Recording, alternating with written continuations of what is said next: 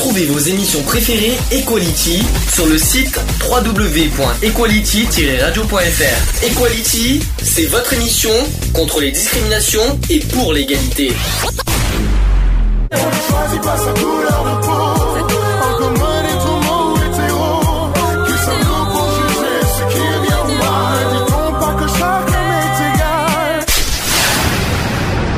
L'union fait la force. Equality. C'est le sujet du jour. Aujourd'hui, on va parler de la PMA, procréation médicalement assistée, et la GPA. Tu sais ce que c'est la GPA Gestation pour autrui. Donc, euh, on va parler de tout ça en détail, en, en technique et aussi par rapport à la loi, euh, au projet de loi euh, famille de qui aura lieu cette année. On ne sait pas si ça aura vraiment lieu parce qu'à force d'être repoussé, ça a été déjà repoussé une fois l'année dernière. Ça devait avoir lieu en mars, ça a été repoussé une nouvelle fois en décembre. On se demande si à force, si ce projet de loi va avoir lieu ou pas. Bon, eh bien, on va essayer de décortiquer tout ça. Euh, donc euh, deux manifestations qui quand même sont prévues demain euh, par rapport à la manif pour tous. Peut-être qu'il y a des gens qui ne le savaient pas. Ça aura lieu à Paris et à Lyon pour dénoncer le projet de loi famille pour revendiquer le refus de l'accès à la PMA aux couples lesbiens et la gestation pour autrui qui n'est même pas dans le texte comme l'a rappelé Dominique Bertinotti. Il faudrait quand même le, le souligner. Mais c'est surtout l'occasion de marcher contre un fantôme qui agite l'actualité. La fameuse théorie du genre, on va en parler tout à l'heure dans les actus politiques par rapport à l'école. Ça, c'est quelque chose qui m'a beaucoup euh, frappé Euh, et qui serait enseigné euh, dans les établissements scolaires. Donc le collectif euh, ratisse large et c'est le moins qu'on puisse se dire. Le projet de loi sur la famille qui sera présenté au mois d'avril, et ça a été repoussé au mois de décembre au conseil des, euh, oui, ça a été, ça va être présenté au mois d'avril quand même au conseil des ministres. Je, je tiens à le à préciser, qui n'abordera pourtant pas non plus L'élargissement de la PMA aux couples de lesbiennes. Euh, Dominique Bertinotti, ministre délégué à la famille, s'est dite très réservé euh, sur tous ceux qui agitent des peurs, des fantasmes, sur des choses qui ne sont pas aujourd'hui matière à discussion dans aucun cercle institutionnel, tout en précisant, je cite, euh, Nous avons été très clairs sur la PMA qui ne fera pas partie de la future loi famille, la position du président de la République et on peut et on on ne peut plus clair sur la gestation pour autrui. Pourquoi aller chercher à renouer des inquiétudes, des angoisses alors que précisément nous avons besoin de retrouver de la sérénité, de l'apaisement et de la confiance. La manif pour tous qui a toujours excellé dans le domaine euh, de la manipulation et de la désinformation. Ce n'est pas un scoop. Il y a déjà eu plus de 7000 mariages de couples homosexuels en France depuis mai 2013. Un chiffre qu'on a déjà parlé il y a pas longtemps. Et ça n'a rien changé dans notre vie quotidienne. C'est vrai, il y a eu 7000 mariages. Est-ce que pour autant il y a eu des problèmes par rapport à ça? Ah non. Non. Est-ce qu'il y a eu des manifestations pour les, sept- contre les 7000 mariages? Non. Bah non, puisque la- les gens ont, de toute façon n'ont pas le choix d'accepter comme il y, a- y en a qui se marient et voilà. Non, mais c'est pas ça. Tu, tu vois, il y a le, le, le, le côté là, mariage. bah, Ça, ils ont fait un scandale avant que le, pour le projet de loi ait été. Euh, là, Mhm. je parle cette fois du mariage pour tous. Euh, l'année dernière, avant le, avant que ce projet de loi ait eu lieu, il y a eu tout un scandale avec les manifestations ici et là. Mhm. Et une fois que ce projet de loi a été euh, voté, est-ce qu'il y a eu autant de scandales? Non, à part bien sûr Brigitte Barjot qui a fait euh, tout, euh, qui a fait Ouais, des siennes non. et qui a fait, euh, qui fait toujours. voilà. Comme d'habitude, hein, de toute façon, il faut que faut Avec sous- bien qu'il y en ait qui cassent les bonbons. euh. Ah oui, mais de toute façon, là, là j'ai l'impression, et puis là, ils sont en train de faire ce coup-là parce qu'ils vont, ils ont créé un parti politique, et j'en parlerai tout à l'heure. Ah. Euh, et tout ça parce qu'ils veulent se mettre en avant, se mettre plus haut que tout, en se disant qu'ils ont toujours raison, et en plus ils ont raison dans le mauvais sens du terme. Voilà, il faut être clair. Euh, euh, bon, voilà, euh, qui que au niveau religieux, de toute façon, est-ce que nous on critique leur religion? Non, nous on respecte leur religion, alors qu'ils respectent nos, nos convictions et tout ça. On respecte les leurs, qu'ils respectent les nôtres. C'est pas la peine qu'ils en fassent, qu'ils continuent à faire leur leur euh, leur scandale. Et euh, on se croirait il y a un an. En plus, euh, ça tombe bien parce que ça, il y a- ça fait un an qu'il y a eu les mani- la manif à à Paris. Je me souviens, c'était le 27 janvier Hein euh, qu'on avait fait à Paris. euh, là, c'était pour l'égalité.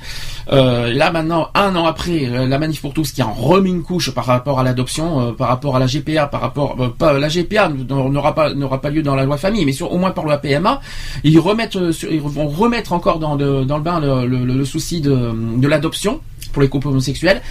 Et en plus, ils, euh, ils, ils vont encore plus loin, c'est qu'ils vont mettre des amendements aussi contre la PMA. Ils Ah ont la- l'UMP qui a déposé des amendements, donc en- j'en parlerai aussi euh, plus tard. Euh, voilà, donc c'est un- ils vont un petit peu- c'est ridicule, mais bon, on va en faire, on va décortiquer tout ça. Alors, la manif pour tous, donc je l'ai dit, est, euh, est toujours excellée dans le domaine de la manipulation. Et cela n'a rien changé dans notre vie quotidienne. Aucune colère divine, aucun bouleversement de civilisation par rapport au mariage pour tous l'année dernière. Euh, par rapport au Front National et l'UMP, parce que c'est quand même les deux partis qui se mettent euh, en commun par rapport euh, contre justement l'adoption et aussi contre le mariage pour tous, faut pas l'oublier. Alors, le mouvement se définit toujours contre étant apolitique Là, je parle d'un manif pour tous. Pourtant, ces sympathisants sont souvent issus des milieux de droite ou, ce qui est bien plus inquiétant, de l'extrême droite. Un bon nombre de candidats du Front National aux prochaines élections municipales ont signé la charte de la manif pour tous. Euh, la présence d'un responsable de la manif pour tous sur la liste UMP d'Alain Juppé à Bordeaux provoque actuellement un tollé général, sans compter la récente création du sens de Sens commun, qui est un mouvement qui rassemble les membres de la manif pour tous qui souhaitent s'investir au sein de l'UMP. Alors, plus surprenant encore, la Manif pour tous a diffusé récemment un document de 12 pages euh, dans lequel elle indique à ses militants quels sont les éléments de, langage à adopter s'ils sont abordés euh, par des journalistes lors des manifestations de dimanche, qui aura lieu demain donc. Elle liste 30 questions qui pourraient être posées et propose pour chacune d'entre elles une réponse courte pour caler le journaliste dans ses lignes. De nombreux thèmes sont abordés, donc l'homosexualité, l'égalité homme-femme, les stéréotypes, l'enseignement euh, de la théorie du genre dans l'école, le mariage pour tous bien sûr, le rôle de l'Église catholique et les modèles familiaux. Donc ça, ce sont les sujets, les sujets qui ont été abordés. Le mouvement tente également de se débarrasser de toute suspicion d'homophobie. Alors moi, personnellement, je suis désolé, je reste là-dessus sur les suspicions, vu les pancartes qu'on a vues l'année dernière par rapport aux manifs contre le mariage pour tous. Je suis désolé, je résiste et je, et je persiste là-dessus. Quand on voit des panneaux en disant l'homme, ou même, et même dans, euh, même dans l'Assemblée nationale, euh, quand on entend des, des, des, députés UMP en disant l'homosexualité, euh, c'est une déviance, tout ça, tout ce que vous voulez, je suis désolé. Et quand vous voyez aussi dans les pancartes euh, que l'homosexualité euh, et, en plus ils maintiennent là-dessus que c'est une maladie, il faut faire attention et même sur Internet. N'en parlons pas sur Internet, ça va encore plus loin. Donc qu'on me dise, ah, qu'on nous dise qu'il n'y a pas d'homophobie, je suis désolé, on reste là-dessus, et moi je persiste, il y a toujours de l'homophobie, et quoi, et on a intérêt demain de faire très attention, d'être prudent par rapport à cette manifestation, savoir qu'est-ce qu'ils vont euh, mettre en pancarte et euh, en parole. On va voir s'il n'y a pas d'homophobie, on, verra ça demain et on en parlera samedi prochain dans le dans la prochaine émission. Euh, donc, une citation qui dit Nous sommes pour le respect de la différence sexuelle et de la complémentarité homme-femme qui est fondatrice de l'humanité et qui est une richesse pour chacun et pour la société tout entière. Ces personnes sont des hommes et des femmes avant tout. Elles doivent être respectées comme telles, les définir en fonction de l'orientation sexuelle qu'elles choisissent, comme le fait de gender, de gender si vous voulez en, en français, est profondément réducteur et homophobe. La manif pour tous est consciente des potentiels débordements de langage qui pourraient nuire à, son image. Je m'inquiète pas là-dessus. Euh, euh, ils n'ont pas besoin de faire des paroles. Ils ont déjà, ils sont déjà eux-mêmes, ils ont déjà eux-mêmes euh, détruit leur image hein, par, par ah, rapport à ce qui s'est passé l'année dernière. elle, verrou, elle verrouille sa communication de manière drastique. Une leçon tirée au, du nauséabond jour de colère de dimanche dernier, probablement. donc il y a un nouveau parti politique qui a été créé. Ça s'appelle la L MPT. Voilà, qu'est-ce que ça veut dire la LMPT je vais vous dire après. Donc euh, cette dernière volonté de s'assurer d'avoir la main sur ses militants, le collectif semble vouloir se transformer en un parti politique fourre-tout de la droite et de l'extrême droite. C'est la seule option qui permettrait d'assurer la survie du mouvement. Les peurs imaginaires qui ne cessent d'agiter pour mobiliser les foules ne feront plus allusion, tôt ou tard. Ce qui est cocasse, c'est que la manif pour tous a toujours hurlé à la dictature socialiste. En imposant des réponses aux questions posées par les journalistes, le mouvement montre clairement que la liberté d'expression n'existe pas dans ses propres rangs. Un procédé bien peu euh, démocratique. Elle se positionne de plus en plus euh, clairement euh, dans une approche politique des sujets de société divers et variés. Le mouvement spontané qui a été créé par l'autoproclamé euh, attaché de presse de Jésus, voilà, Frigide Barjot, euh, qui semble n'être qu'un lointain souvenir. Alors, la manif pour tous ne lâche rien, surtout pas sa communication. Le collectif né en 2012 pour lutter contre le mariage pour tous, qui, qui s'est illustré tout au long de l'année 2013, organise deux rassemblements dimanche, donc demain février, je l'ai dit, à Paris et l'autre à Lyon. Cette année, les revendications de la manif pour tous sont larges. Donc la dénonciation du futur projet de l'eau-famille, le refus de la procréation médicalement assistée à la PMA, qu'on en reviendra après en détail, et de la gestation pour autrui. De la diffusion aussi de l'idéologie du genre à l'école, de la réduction du congé parental, de la fiscalité contre les familles, il est temps de mettre un terme à tous ces projets LGBT et anti-famille, résume le collectif, après avoir euh, euh, égrené ses doléances. Donc c'est bien ce qu'on dit. Donc ils disent que ce n'est pas, ils sont pas homophobes, et quand je vois la phrase, là, je viens de vous la citer, là c'est des paroles de la manif pour tous. Ils disent il est temps de mettre un terme à tous ces projets LGBT. À part ça, c'est pas homophobe. Mmh. Qu'est-ce que là Ils disent à tous les projets LGBT. Je suis désolé. Ouais, non, mais bon, euh, voilà. Donc là, ils attaquent. quand je vois, quand je quand ils disent qu'il est, euh, à tous les projets LGBT, donc ils attaquent pas uniquement le mariage pour tous pour moi. Non, là, tous les tous les pro, vraiment tous les projets, y compris sûrement aussi la, bah, prescription pour, contre l'homophobie, tout ça que je suppose qu'ils vont attaquer aussi l'homosexualité euh, dans toute sa splendeur. Je, je m'y attends. C'est bizarre parce que tu vois, ils, attaquent par rapport au centre LGBT, par rapport à tout ça. Mais au niveau politique, ils attaquent pas les politiques au niveau euh, politique alors, au niveau politique, alors au niveau politique, ils ont plus attaqué le, le Parti socialiste pour eux, mmh. euh, pour la manif pour tous, pour eux, pour eux ils parlent de dictature euh, socialiste.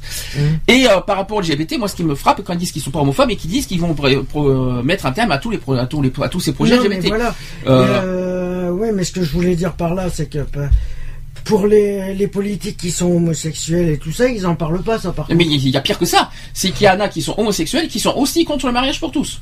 Oui, non, mais ça après. Je sais pas si tu es au courant de ça. Je sais pas si tu en as entendu parler l'année dernière. Je sais, l'année euh, dernière. Il y a... Bon, qu'on soit pour ou contre, comme je l'ai dit depuis tout le temps, depuis un an, qu'on soit pour ou contre, peu importe, on accepte et on voilà. Et on n'a pas le. Ça, c'est l'opinion de chacun. Comprends pas, je comprends pas pourquoi ce qu'ils cherchent exactement.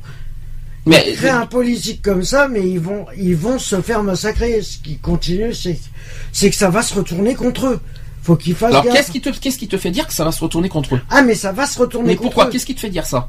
Par rapport à leur façon de faire, par rapport ah, à bah, leur, façon de faire, automatiquement ça va se retourner. Mais ce qui me fait peur, c'est eux qui vont être les preuves. S'il y a des s'il y a des manifestations pour euh, la PMA. contre la PMA, contre la PMA. Non, mais il va y avoir nous. Contre. Alors, mais s'il y a des manifestations qui sont pour la PMA, automatiquement, c'est les premiers qui je vont pense, Je pense que l'intérêt LGBT et puis toutes les associations, associations LGBT de France, nous y compris, je pense que s'il y a des manifestations pour la PMA, comme il y a eu euh, l'année dernière pour euh, par rapport au mariage pour tous, on sera là, quoi. Il n'y a, pas de problème. je pense qu'on attend, parce que comme le, projet de loi aura lieu en décembre, je pense que la PMA, ils vont mettre ça pour le 17 mai pour la journée contre l'homophobie et pour les Gay Pride, euh, mm. de, ça sera, je pense, le thème de l'année. Je pense. On verra. On verra, mais il me semble que ça sera le thème de l'année des Gay Pride par rapport à la PMA. On en mm. parlera. Mais sauf que nous, on n'a on n'a pas l'esprit euh, tordu, euh, voilà quoi. Non, mais voilà, euh, c'est tout. mais il faut ce qui me fait peur, un peu le. Moi, ce qui me fait peur, c'est qu'ils disent, ils, ils, ils, disent qu'ils sont pas homophobes. Moi, ce qui me fait peur, c'est qu'avec leurs paroles et tout. mais ce qui me fait peur avec tout ce qu'ils font là, c'est qu'ils vont justement re engendrer l'homophobie en France. Ils vont ils ils vont. Ah, mais c'est ce qu'ils font, c'est ce qu'ils veulent. Hum. C'est ce qu'ils veulent justement. Le parti, leur parti, il a été créé pour ça justement. Oui. Justement, il a été créé pour ça. Et normalement, à ce compte-là, il, il devrait même pas exister. Et euh, voilà, un truc comme ça, euh, quand, tu, quand tu regardes un truc comme ça, euh, ils sont contre, ouais, mais bon, de toute façon, il faudra bien qu'ils l'acceptent. Hein. Ils ont dû accepter le mariage pour tous, alors pourquoi ils acceptent pas la PMA De toute façon, ça va, ça va faire comme... bon, la, la, la, la, politique, ils font en sorte de le retarder, mais le jeu, c'est parce qu'ils craignent. Ils hmm. craignent que ça se développe euh, plus vite. Alors, Parce qu'il y a pas mal de demandes euh, justement par rapport à ça, c'est pour ça. Bon, je continue comme pour ces précédents rassemblements, la manif pour tous reprend ses codes visuels aussi, le rose et le bleu qui symbolisent la, complémentarité homme-femme. Elle propose aussi sur son site un kit du manifestant avec pancarte et slogan, ça il faudra qu'on vérifie, mmh. validé par organisation. Lors de ces grands rassemblements organisés en 2013, le collectif avait également diffusé des euh, consignes aux participants afin de maîtriser au mieux son image. Euh, pour, les, pour les rassemblements du 2 février, donc demain, la manif pour tous va plus loin. Elle diffuse auprès de ses militants des éléments de langage. Il y a France Télévisions Info qui s'est procuré de ce document. D'ailleurs, je crois que je l'ai quelque part.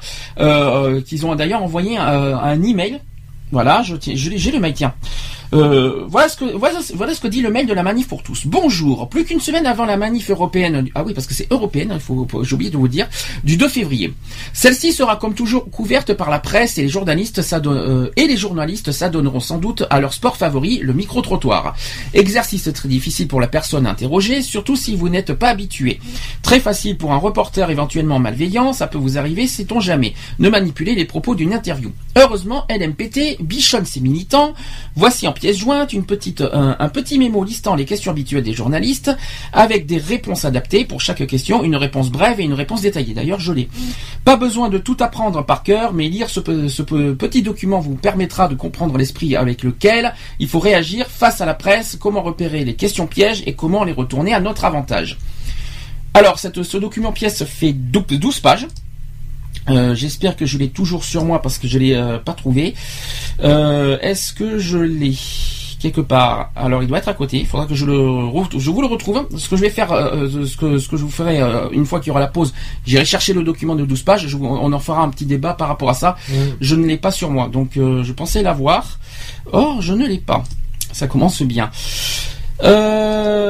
Donc, 30 questions de journalistes sont listées. La manif pour tous euh, qui propose pour chaque question une réponse courte pour caler le journaliste dans ses lignes et une réponse euh, détaillée. Donc je l'ai dit. Euh, donc gender qui est un stéréotype sexuel qui est le rôle de l'Église. Le cœur de ces éléments de langage est constitué de l'opposition au gender. Alors gender, en français j'en dis, hein, G-E-N-D-E-R. La théorie du genre. Ce terme abusif fait référence au terme, aux études de- sur le genre, au champ de recherche euh, interdisciplinaire davantage exploré dans le monde anglo-saxon. Ces recherches tendent à démontrer que le sexe biologique ne suffit pas à, faire un homme ou une femme et que les normes sociales y contribuent, mais ces travaux ne constituent pas, à proprement parler, euh, une théorie politique. Donc comment la manif pour tous définit-elle le gender? Donc voilà ce qu'ils disent, voilà ce que la manif pour tous répond. C'est la négation du corps au profit de la seule satisfaction de ses désirs, c'est donc la négation de l'homme, c'est entrer dans un monde virtuel artificiel, grand bal masqué qui mène au désespoir. Ils y vont fort, hein. Ouais, non, mais je vois pas là, je vois pas où c'est qu'ils veulent en venir avec leur. Donc la négation du corps, euh, chacun fait ce qu'il veut de son corps, à ce que je sache. C'est ça que je comprends pas, c'est la négation du corps pour eux. S'ils veulent, ils font ce qu'ils veulent de leur corps, mais qu'ils- les gens sont libres de faire ce qu'ils veulent de leur corps.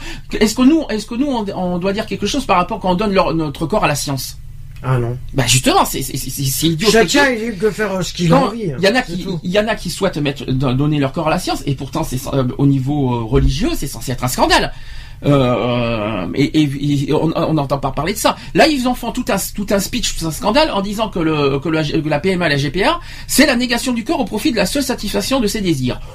Euh, zut quoi. Euh, il, faut arrêter un petit peu les conneries quoi. Excusez-moi d'être un peu vulgaire, mais voilà quoi. Il faut, il faut être clair. Euh, dans le viseur de la manif pour tous, il y a aussi le programme ABC, ABCD de l'égalité qu'on en parlera dans les actus politiques, destiné à lutter contre les inégalités entre filles et garçons de la maternelle au collège et qui est particulièrement visé par euh, par la manif pour tous.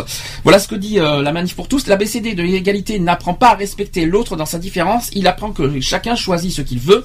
Il n'y a aucune norme, c'est anti-éducatif. Alors qu'est-ce qu'on doit dire quand Alors pour eux, c'est anti-éducatif ça. Et par contre, ce que, en disant que l'homosexualité est, euh, est, euh, est une déviance, pour eux, ça serait ah oui, là par contre, ça serait dans les écoles, ça serait normal ça pour eux.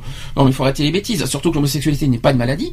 Euh, par contre, voilà, si on dit euh, dans les écoles que l'homosexualité est une maladie, là vous allez voir qu'ils vont la manif pour tous vont, vont, vont être très très contents. Vous allez voir. Et ça, ça pour eux, c'est normal. Je sais pas, je sais pas comment, je sais pas si vous voyez un petit peu l'image que j'essaie de, com- de, de, de porter. Bon, c'est c'est un petit peu ce qu'on est en train de comprendre, c'est-à-dire que tout, euh, tout, de toute façon, je vais être encore plus simple, tout ce qui est homosexualité, tout ce qui est LGBT, pour eux, il n'y a rien de normal. Voilà. Donc pour eux, euh, il faut que dans tout ce qui est éducatif et dans tout ce qui est euh, dans la norme, de toute façon, il y a, eux, pour eux, l'homosexualité, c'est ni normal, c'est pour eux, c'est une maladie, c'est tout ce qu'ils veulent. Mhm. Ils, ils, ils- ils font tout justement pour éviter que de, de le dire haut et fort parce qu'ils savent que ça va se retourner contre eux, mais qu'ils ne me fassent pas croire que dans leur esprit, dans leur tête, c'est ce qu'ils cherchent. Donc euh, Non, c'est euh, c'est pas forcément ce qu'ils cherchent, mais Oh, si. ils se. Mais moi, j'aimerais bien que ça. C'est c'est con ce que je vais dire, mais j'aimerais bien que ce parti se casse la gueule parce que, à mon avis, je suis pas sûr. Je suis pas sûr qu'ils s'aperçoivent qu'il y a peut-être des homosexuels euh, dans leur parti aussi. c'est-à-dire, vas-y, explique-toi. Il y a peut-être des homosexuels dans leur parti. Ah sûrement, euh, ben, oui, mais des, des, des, je pense, Des, euh, oui, des anti-mariage et anti-PMA, GPA. oui. Peut-être. Mais bon.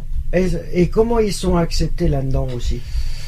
Ah, c'est-à-dire, alors essaye de m'expliquer euh, ce que tu veux. Eh ben, ça serait, voilà, ils sont peut-être, euh, c'est peut-être des homosexuels qui sont, ou, euh, ou des lesbiennes ou des, ou des trans qui sont peut-être, euh, qui font partie de, de ce parti politique, mais qui sont euh, pour, euh, qui sont contre la, la, la PMA et la GPA, mais comment le président de ce parti, justement, si euh, est-il au courant qu'il y a peut-être des homosexuels qui qui font partie de son propre. Alors, Puisque c'est un manif, euh, voilà. Alors je suppose que ça, ça permet de nous poser une question. Qu'est-ce que, euh, pourquoi des Qu'est-ce homosexuels qu'ils cherchent? Non mais c'est pire que ça.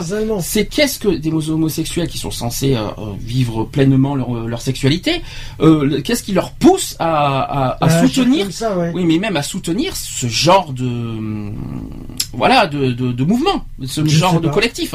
Qu'est-ce qui leur pousse Qu'est-ce qui leur dérange? C'est côté, c'est sur, sur le côté religieux ou est-ce que c'est vraiment le côté, comme ils disent, la négation du corps? Est-ce qu'ils se rendent compte que c'est que ces personnes-là, des homosexuels, soutiennent des choses qui sont anti-égalité et bien sûr Ouais, anti, non, LGBT, mais- anti dro- euh, LGBT. Je ne comprends pas ces, ces genres de.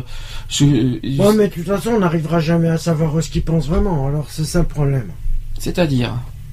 Bah, je sais pas, moi, personnellement, euh, voilà. Comme euh, de toute façon, euh, chacun est libre de penser ce qu'il veut, mais euh, oui. voilà. Ah, le problème, il est que on peut Ouais. jamais savoir ce qui se passe dans la tête de, de chacun. Tout à fait.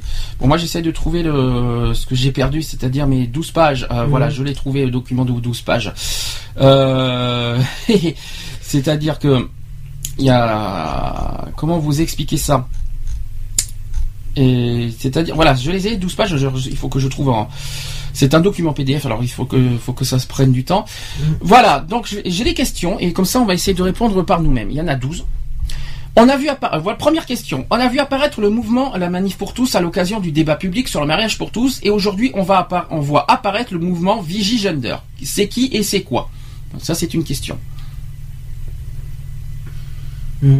C'est qui? Bah, C'est un, c'est un groupe de personnes euh, qui sont contre. euh, qui Eh sont ben. contre euh, la PMA et la GPA. euh, C'est les réponses. Alors, ce sont des réponses de la manif pour tous hein, que je suis en train de. Mhm. Ce sont des questions et des réponses de la manif pour tous. Alors, réponse euh, de la manif pour tous. Ce sont des parents qui, en tant que premiers éducateurs de leurs enfants, défendent pour eux une école sans idéologie du genre. Nous ne voulons pas que l'école rééduque nos enfants. Et en réponse détaillée, ils disent que Vigigender est un collectif rassemblant des grands-parents, parents et jeunes s'engageant pour une école excluant le gender comme fondement des programmes et activités scolaires et périscolaires. Je vous rappelle que l'ABCD pour l'égalité, ça sera un sujet euh, politique en deuxième partie. Alors, deuxième question, alors là c'est c'est une question qui tue. Vous êtes contre la lutte contre euh, l'homophobie ça va, vous êtes, euh, vous suivez la, la question. Vous êtes contre la lutte contre l'homophobie. Ça veut dire qu'ils sont pour l'homophobie en quelque sorte. Ça, Mhm. c'est une question. Réponse de la manif pour tous. Ils disent nous sommes pour une lutte, une- nous sommes pour une lutte contre l'homophobie qui respecte chacun comme homme ou femme et qui ne réduit pas les personnes à leur orientation sexuelle. Euh, Bonjour, là, par contre. Là, il y a, ça sent l'hypocrisie. Hein. Ah bah c'est pire que de l'hypocrisie, là c'est du foutage. euh, Excusez-moi de parler comme ça, mais là c'est du foutage de gueule. Là c'est du gros foutage de gueule. Avec ce qu'ils ont marqué sur les pancartes, euh, il y a un gros, gros, gros foutage de gueule. Et Mhm. alors, je vais, en, je vais en mettre une couche en réponse détaillée, ce que la manif pour tous a dit sur ce sujet. Ils ont dit il faut apprendre aux enfants à se respecter dans leurs différences en tant que garçons ou filles, dignes d'être aimés en tant que tels. L'orientation sexuelle ne définit pas la personne de, euh, et la et, re- et relève, non plutôt et relève de la vie privée. L'idéologie du gender réduit la personne à son orientation sexuelle. Ainsi, nous ne serions définis que comme euh, que- comme des homosexuels, des hétérosexuels, des bisexuels, etc. Nous récusons cette vision réductrice de la personne et nous condamnons toute forme d'homophobie. Je n'y crois pas du tout. je vous le dis Ah bah, franchement. franchement, euh, moi non plus j'y crois pas parce que là euh, je pense que, à mon avis, je crois qu'à mon avis ils ont fait ce communiqué par rapport aux questions. Ils ont fait par rapport à ces questions Oui. euh, en fonction. Je crois qu'à mon avis ils ont ils ont fait des questions euh, à l'aveugle. Oui. Le problème, il est là, c'est qu'ils ont fait des questions-réponses à l'aveugle, sans savoir ce que les journalistes allaient poser comme question. Alors, pour en mettre une troisième couche, vous, euh, troisième question, vous êtes contre l'homosexualité. oh punaise. Bah, automatiquement. Bah, moi personnellement, euh, avec ce que j'ai vu l'année dernière, moi, je, euh, par rapport à l'expérience que l'année dernière Mhm. associative qu'on a vue l'année dernière, il y a de quoi, il y a de quoi ah dire. bah oui. Euh, là, je me fie aux pancartes et aux paroles qu'ils ont dit sur Internet. Je dis franchement, Ah ça, façon. euh, les pancartes Et au niveau des manifestations, bah, par rapport aux manifestations, euh, par rapport aussi pour euh, par rapport par rapport à par rapport à comment ça s'appelle euh, aux pancartes, par rapport à ce que j'ai vu sur Internet et aussi par rapport à ce que les, les trucs de justice, euh, justement Mhm. qu'on n'a pas de nouvelles, euh, par rapport à ça. Alors. Voilà ce qu'ils répondent sur la troisième question, vous êtes contre l'homosexualité. Et voilà, la manif, la manif pour tous dit ceci. Nous sommes pour le respect de la différence sexuelle et de la complémentarité homme-femme qui est fondatrice de l'humanité et qui est une richesse pour chacun et pour la société tout entière. C'est vague, hein c'est pas très. Euh, nous sommes pour le respect de la différence sexuelle et la complémentarité homme-femme, qui est fondatrice de l'humanité. Ouais, en gros, ils Pour moi, c'est. fou. Je trouve ça, je trouve ça un peu. ouais, ils sont contre. Non, non, ils sont pour le respect de la différence sexuelle, donc ils sont pas contre. Mais, euh, Bah, mais moi, non, ils le, ils le disent pas clairement, mais il y en a beaucoup qui sont contre. Alors, euh, voilà ce qu'ils répondent en détaillé euh, sur ce sujet. Ils disent être contre le gender, c'est-à-dire la, la théorie du genre, c'est respecter les personnes homosexuelles. Ah bon Je Je sais pas pas où. où ils respectent les personnes homosexuelles, premièrement. Ensuite, ils rajoutent ces personnes sont des hommes et des femmes avant tout. Ça, c'est vrai. Mhm. Ça, je suis d'accord. Elles doivent être respectées comme telles, les définir en fonction de l'orientation sexuelle qu'elles choisissent, comme le fait le gender, est profondément réducteur et homophobe. Alors pour eux, la théorie du genre, c'est homophobe. Ah bon? Et je me demande qu'est-ce qui leur permet de dire ça? Alors ça veut dire que, que faire la théorie du genre, c'est homophobe. Par contre, ce qu'ils font eux, ce n'est pas homophobe. Être, comme ils ont dit tout à l'heure, euh, faire tout ce qui est en- en- anti-LGBT, ce n'est pas homophobe. Non, bien sûr. Non, Ils- bah mais ils non. se foutent un petit peu de la gueule du monde. Ils essaient de faire une image, d'essayer de- d'avoir une petite image, vous savez, de. Euh, ils essayent, mais c'est non. Euh, euh, c'est Ouais, pas, ils pas essayent de se donner une image qui, qui n'est pas là à qui- mais qui ne sont pas du tout la, la leur parce qu'en fait ils, ils essayent de, de- comment dire de, de sensibiliser de sensibiliser un petit peu les gens euh, au niveau politique et au Mhm. niveau tout ça. Or quand quand, quand euh, dans le fond et dans le et en privé euh, il faut pas me faire croire quand ils se quand ils se font des réunions privées tout ça euh, tout ce qu'on doit tout ce qui doit être dit sur l'homosexualité euh, en réunion privée ça doit donner hein. donc euh, qu'ils nous font pas croire en public tout ça alors qu'en privé ils doivent pas se gêner pour rabaisser pour remettre plus bas que terre l'homosexualité et, euh, Ah, mais- et dans, le- dans, le- dans, tout- dans toute sa splendeur je veux dire Ouais, Voilà. mais c'est ce que je disais tout à l'heure, c'est qu'à mon avis, ils doivent, euh, il doit y avoir des homosexuels là-dedans et que je comprends pas, je comprends pas pourquoi leur euh, et je les plains d'ailleurs, je les plains ceux qui sont qui font partie de ce mouvement, ce parti politique, c'est que ça ça les détruit personnellement. Après ils font ce qu'ils veulent. Mm. S'ils ont envie de faire partie d'un parti politique qui les détruit et qui nuit à leur image euh, personnelle autant bien personnelle que euh, professionnelle ou autre, euh, si ça les détruit personnellement, euh, ça c'est leur problème. Bah, Mais est-ce ce, qui est, ce qui est chiant, c'est que c'est de foutre, euh, Bah, ce qui- de bon, dire des propos ils sont- comme ça. ils sont figés sur quelque chose par rapport à l'homosexualité, Mhm. quoi qu'il en soit. Parce que là, de toute façon, c'est un mouvement religieux, faut être honnête. Ils sont figés sur une phrase par rapport à la Bible que l'homosexualité est une déviance, en, en Mhm. quelque sorte. Bon, euh, j'ai pas la phrase exacte de la Bible, mais c'est dans ce, dans ces, euh, dans ces propos-là. Euh, ils sont figés là-dessus, ils sont voilà, ils sont ancrés dans ces dans ces propos-là, ils restent dans cette idée-là. Donc forcément, tout ce qui touche l'homosexualité, tout ce qui touche euh, la lutte contre l'homophobie, eux, les religieux, quoi qu'il en soit, ils seront jamais d'accord. Et donc Ah, là, ils sont en train de faire un truc, tout ça parce que le mariage euh, pour tous s'est passé l'année dernière. Ça y est, ils se sentent euh, offensés et ils se sentent euh, même euh, euh, scandalisés, alors que nous finalement, quand on- alors que la religion n'a pas tout pouvoir d'une part. et- Ah mais elle a aucun pouvoir puisqu'elle fait plus partie de l'État. la religion, c'est la, du- la- la religion n'a aucun pouvoir politique là-dedans. Ah non La, religion peut partie. donner, ils peuvent donner le- leurs idées, ils peuvent donner leurs opinions, mais ils n'ont aucun ça, ça pouvoir politique. Et d'ailleurs, mais j'ai l'impression que c'est ce qu'ils cherchent. Mais, mais j'ai l'impression que c'est ce qu'ils cherchent. Ils, maintenant, ils essayent de chercher de, À de- revenir. euh, euh, voilà, de, de- ah, de oui. mélanger, euh, de mélanger religion et politique. Moi, j'avoue que ça me dérange un peu. ils euh, essayent de, de revenir au niveau politique. Ouais, mais la religion et la politique, c'est deux choses différentes. Je Ah sais, mais ça, euh, je sais pas ce qu'il faut, euh, je sais pas ce qu'ils ont là-dedans, mais ils ont, et pour moi, c'est deux choses qui n'ont rien à voir. Euh, Mais je pense qu'à mon avis, il ferait mieux de la religion, il ferait mieux de relire euh, la Bible aussi. Il y a des fois, il ferait mieux de la relire parce que je crois qu'il y a, il y a des choses qui, qui, qui sont marquées mais qui disent pas forcément. On continue. Question numéro 4, euh, qui est posée à la manif pour tous. Vous n'aimez pas l'idée d'égalité homme-femme. C'est vrai que c'est cash. J'aime bien les questions sont assez cash. Mhm. Moi j'aime bien. Réponse de, de, de la manif pour tous qui dit nous sommes pour une égalité respectueuse des spécificités de l'homme et de la femme. Égalité ne veut pas dire identité. Alors, là, qu'on soit bien clair, pour eux ils sont, euh, ils disent nous sommes pour une égalité respectueuse des spécificités de l'homme et de la femme. Mhm. Donc il faut pas oublier que pour eux, là je reviens sur le mariage pour tous, que pour eux un couple c'est un homme et une femme. Donc pour eux sur l'égalité se base sur ça.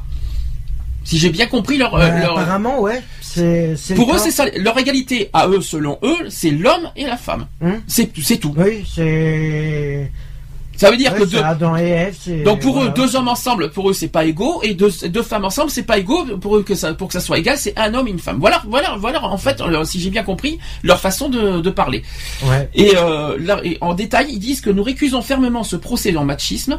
Nous sommes bien sûr attachés à une égalité de droits entre hommes et femmes. Il y a encore fort à faire euh, dans ce domaine concernant la conciliation entre vie professionnelle et vie familiale concernant les salaires. Nous sommes pour une égalité respectueuse des différences entre l'homme et la femme respectueuse des spécificités de chacun.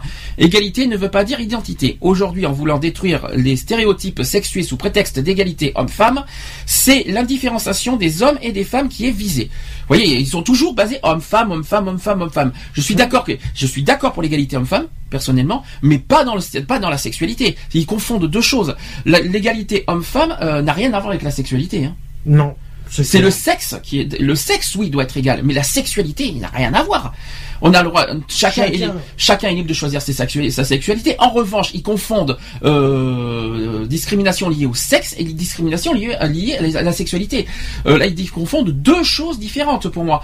Euh, dans le sexe, oui, un homme et une femme doivent être égal par rapport aux politiques, par rapport aux administrations, par rapport au salaire, par rapport à tout ce qu'ils veulent. Ok, là je suis d'accord. Mais là ils sont en train de mélanger le sexe et la sexualité. Euh, je me demande s'ils savent, s'ils comprennent ce qu'ils disent en fait finalement. Non, je crois qu'à mon avis, je crois qu'ils c'est ce que je disais tout à l'heure, c'est qu'ils ont fait les réponses aux questions sans, sa- sans avoir pris connaissance déjà des questions qui, que les journalistes allaient poser ce jour-là, demain. Parce que à mon avis, c'est pas. À mon avis, je pense que s'ils ont diffusé ce truc-là euh, à tous leurs membres, euh, je pense qu'à mon avis, ils vont avoir une sacrée surprise si les questions qui sont là, c'est pas celles qui sont posées demain. Ah ben, je sais pas, mais en tout cas, ils se servent de ce, ils se servent de ces douze questions, parce que là, on en est à la cinquième après. Mhm. Ils se servent de ça comme outil, euh, en, se en, en essayant de se mettre une image, si tu préfères, Mhm. euh, qui n'est pas euh, ce que ce que les gens pensent. Alors que je suis désolé, euh, ils, ils nous feront, ils nous feront pas berner euh, tout ce qu'ils veulent par rapport à leur à leur réponse euh, qui euh, qui vit qui vise, euh, ils sont pour l'égalité, mais ils visent l'homosexualité, mais on n'est pas contre, mais on est euh, on n'est pas pour, pour le, on, on est contre l'homophobie, mais on est pour l'égalité homme-femme. Enfin, ils mélangent, ils essayent de détourner, ouais, ils essayent de détourner un petit peu leur euh, leur image en fait, si je peux faire. Ah non, Oui. mais c'est pour éviter que, que ça fasse un scandale euh, Ben, on va, on va- politique. On va voir si ça se confirme. Cinquième question. Ne pensez-vous pas qu'il est important de rééquilibrer les tâches ménagères dans le couple? Alors là, je j'arrive pas. à Qu'est-ce que ça a à voir Alors, avec je ça sais pas. Alors, voilà, ça c'est une question. Je me demande quel est, qu'est-ce que ça vient faire là? On va quand même euh, faire en réponse courte de la manif pour tous. Si c'était l'objectif visé par le gouvernement, ce n'est pas un livre que- comme Papa porte une robe qu'il faudrait montrer aux enfants à l'école, comme le préconise un syndicat d'enseignants. Mais Papa passe l'aspirateur. Alors, si je comprends bien, alors c'est pas, ça fait un petit peu macho quoi. En gros, un homme, c'est voilà quoi, c'est c'est le, Ouais, c'est c'est- l'homme quoi. Vous voyez, je, je le fais un petit peu en version. euh, pour eux, la manif pour tous, un homme, ça doit être un homme, quoi. Voilà. Qui travaille, qui, qui, qui est comme ça, qui, a des convictions comme ça, et pas, euh, pas quelqu'un qui est déguisé en robe. Là, ça- là, ça vise bien sûr les transidentitaires, euh, entre autres, et bien sûr les, tra- les travestis aussi. Mhm. Bon, euh, et à part ça, c'est pas homophobe. Ah, mais là, c'est complètement. homophobe. Là, et là, nous sommes vraiment là dans, le, dans la pure homophobie pure et simple. Le papa, quand on dit, euh, c'est ce que je te dis, les, les questions, ils ont fait les réponses aux questions avant qu'elles soient diffusées. Avant que, mais tu vois, j'aimerais bien, moi, personnellement, et demain, qu'il y a des questions comme ça, Hum. et qu'en fin de compte, au dernier moment, ça soit pas les mêmes questions. Mais de toute façon, il faudra qu'on voie demain, il faudra qu'on fasse attention aux infos télévisées. On verra ça en direct Mhm. demain après-midi sur BFM TV. Euh, on va voir, on va voir ce que ça va donner. Il y a, il y a des choses peut-être intéressantes à savoir. Hum, hum, Euh, bon, j'avoue que la question était bizarre, mais maintenant je comprends mieux d'où sort cette question. Pour eux, ils sont, ils sont, voilà, ils se disent un homme qui est déguisé, qui, porte une robe, c'est, c'est grave. Euh, oui. euh, alors dans ce cas, euh, qu'est-ce que vous, qu'est-ce qu'il faut qu'on dise dans ce cas sur euh, les femmes qui portent des jeans? Des femmes portent des jeans. Où est le problème? Non, mais voilà, c'est. Non mais c'est un exemple. Pour Ouais, eux, non, pour eux, il faut pas qu'un homme porte voilà. une robe. Est-ce que nous, on fait une- tout un scandale parce que des femmes portent des jeans? Bah non. Est-ce que pourtant les femmes qui portent des jeans sont homosexuelles? Ah non. Pas forcément. Nous sommes d'accord. Et je tiens à préciser que les trans et que ce soit les travestis ne sont pas forcément homosexuels non plus. Mm. Il faut quand même bien le souligner. Eux, ils visent l'homosexualité alors que travesti ne veut pas dire homosexuel. Non. Attention, transidentitaire, transidentité et transsexuel ne veut pas dire homosexuel non plus. Et c'est ça qu'ils c'est ça qu'ils comprennent pas encore Je le Les termes, à mon avis, ils ont complètement oublié les définitions des mots. donc ils euh, donc ils attaquent vraiment ces, ces, ces, ces personnes-là alors qu'ils sont pas forcément homosexuels. Mhm. Je me demande s'ils ont conscience de ce qu'ils disent. Non. Je Alors- à mon avis, ils n'ont pas conscience du tout du, du problème qu'ils sont en train de poser. Euh, par exemple, un, un homme qui porte une boucle d'oreille, est-ce que c'est pour autant un homo? Non. Est-ce que quelqu'un qui porte deux- un homme qui porte deux boucles d'oreille, est-ce que c'est un homo? Pas forcément. Pas forcément, non, parce que moi, euh, moi je connais quelqu'un qui porte euh, deux boucles d'oreilles et c'est des gros anneaux. euh, c'est des, c'est des anneaux où tu vois carrément la. T'as l'impression qu'il s'est fait trouer l'oreille de chaque côté. Hmm. Et pourtant, c'est un hétéro. Hein. Est-ce qu'un homme qui s'épile, qui, qui fait, qui prend soin de lui, est-ce que c'est un homo? Pas, pas du tout, non. Voilà, Donc pour eux, il faut que ce soit un homme viril, alors que euh, c'est pas ça. le- L'homme, un homme, c'est quelqu'un, c'est un homme quoi, qui, qui fait ce qu'il veut de On son corps. du de- monde sur le chat ou pas? Non, le chat pour l'instant n'est- est un petit peu euh, vide en ce moment. On va dire qu'aujourd'hui ils sont pas là. ils- ils- ce week-end est un petit peu pris. C'est pas grave, les podcasts existent. On passe à la question suivante. Sixième question. Quel problème vous pose le catalogue des jouets Super U? Là aussi, on se pose des questions. Pourquoi cette question? Super U? Le Super U, c'est un- c'est une question. La réponse de la, manif- de la manif pour tous, je ne sais pas d'où sort cette question, mais c'est une question. Mais ça doit être, il doit y avoir une idée derrière Ouais. vu euh, vu le un petit peu le- les idées farfelues qu'on la manif pour tous, hein, je, je m'inquiète. Donc voilà ce que répond la manif pour tous. Le problème de ce catalogue est qu'il est ouvertement fondé sur le gender, donc la théorie du genre, qui considère que nos différences sont artificiellement construites par la société. De toute façon, les parents sont capables de savoir quel jeu plaira à leur enfant. Bah oui, justement, un catalogue c'est pour euh, c'est pour euh, c'est tout ça. Après ils sont Mais qu'est-ce que je veux. Mais qu'est-ce que ça a à voir Mais ça a rien à voir. mais en fait, ils, en fait, ils, ils, euh, ils attaquent le catalogue par rapport à le fait qu'ils qu'ils mettent en avant la théorie du genre. Ah bon Et qu'est-ce que ça peut leur, en, en clair question, qu'est-ce que ça peut leur faire Ah bah oui, c'est qu'est-ce que ça peut leur faire euh, En gros, que c'est une, en gros, que, au niveau communication, qu'on n'a pas à, trans- à- à transparaître ça, euh, euh, à mettre ça dans nos outils de communication dans les, dans les catalogues. Mais c'est ça, en fait. quoi. N'importe quoi. ça va, vois il faut le- pas. euh, on, Je vois pas du tout euh, ce que ça vient. on regarde, on regarde pas un catalogue pour la théorie du genre, on regarde un catalogue pour ce qu'il y a de- pour rapport aux produits qui sont proposés et par rapport au prix. On s'en fout du reste. Euh, Mm. Qu'est-ce que, bon, c'est leur façon à eux. Qu'est-ce que tu veux que je dise Ouais, bah ouais. Alors, euh, septième question. Pourtant, déconstruire les stéréotypes sexués, c'est bien. C'est urgent de casser les stéréotypes. On est au 21e, 21e siècle. Ça, c'est la question. Réponse de la manif pour tous. Ils disent que déconstruire les stéréotypes pour éviter à un enfant d'être conditionné pour devenir homme ou femme, c'est comme si vous supprimiez l'alimentation d'un enfant de peur de l'empoisonner. Alors j'avoue que c'est de la question est déjà farfelue, mais alors la réponse elle est encore plus. Elle est carrément tordue. Elle est même, je- on se, on se pose la question où est la, on se pose la question d'où ça sort. Bon, bref. Bon, je vais voir la. Passons à la, à la, à la, à la question suivante. Vous ne pensez pas que c'est important que les femmes soient payées comme des hommes? Une réponse, si, tout à fait. Donc là, on est sur les salaires. Euh, là, c'est ce qu'on a parlé tout à l'heure. Je suis d'accord sur le principe. Là, pour, là, pour une fois, je suis d'accord avec la réponse. L'égalité euh, homme-femme euh, aura lieu avec le salaire. Donc voilà. Oui, là, au moins une question logique. Voilà. D'accord.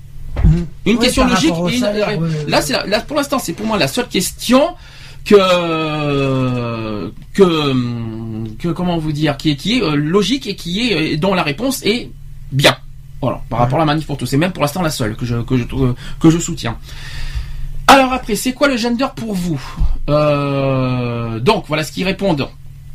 Voilà ce que répond le, la manif pour tous. Donc c'est la négation du corps au profit de la, euh, de la seule satisfaction, de la seule satisfaction de ses désirs. C'est donc la négation de l'homme. C'est entrer dans un monde virtuel artificiel, grand bal masqué qui mène au désespoir.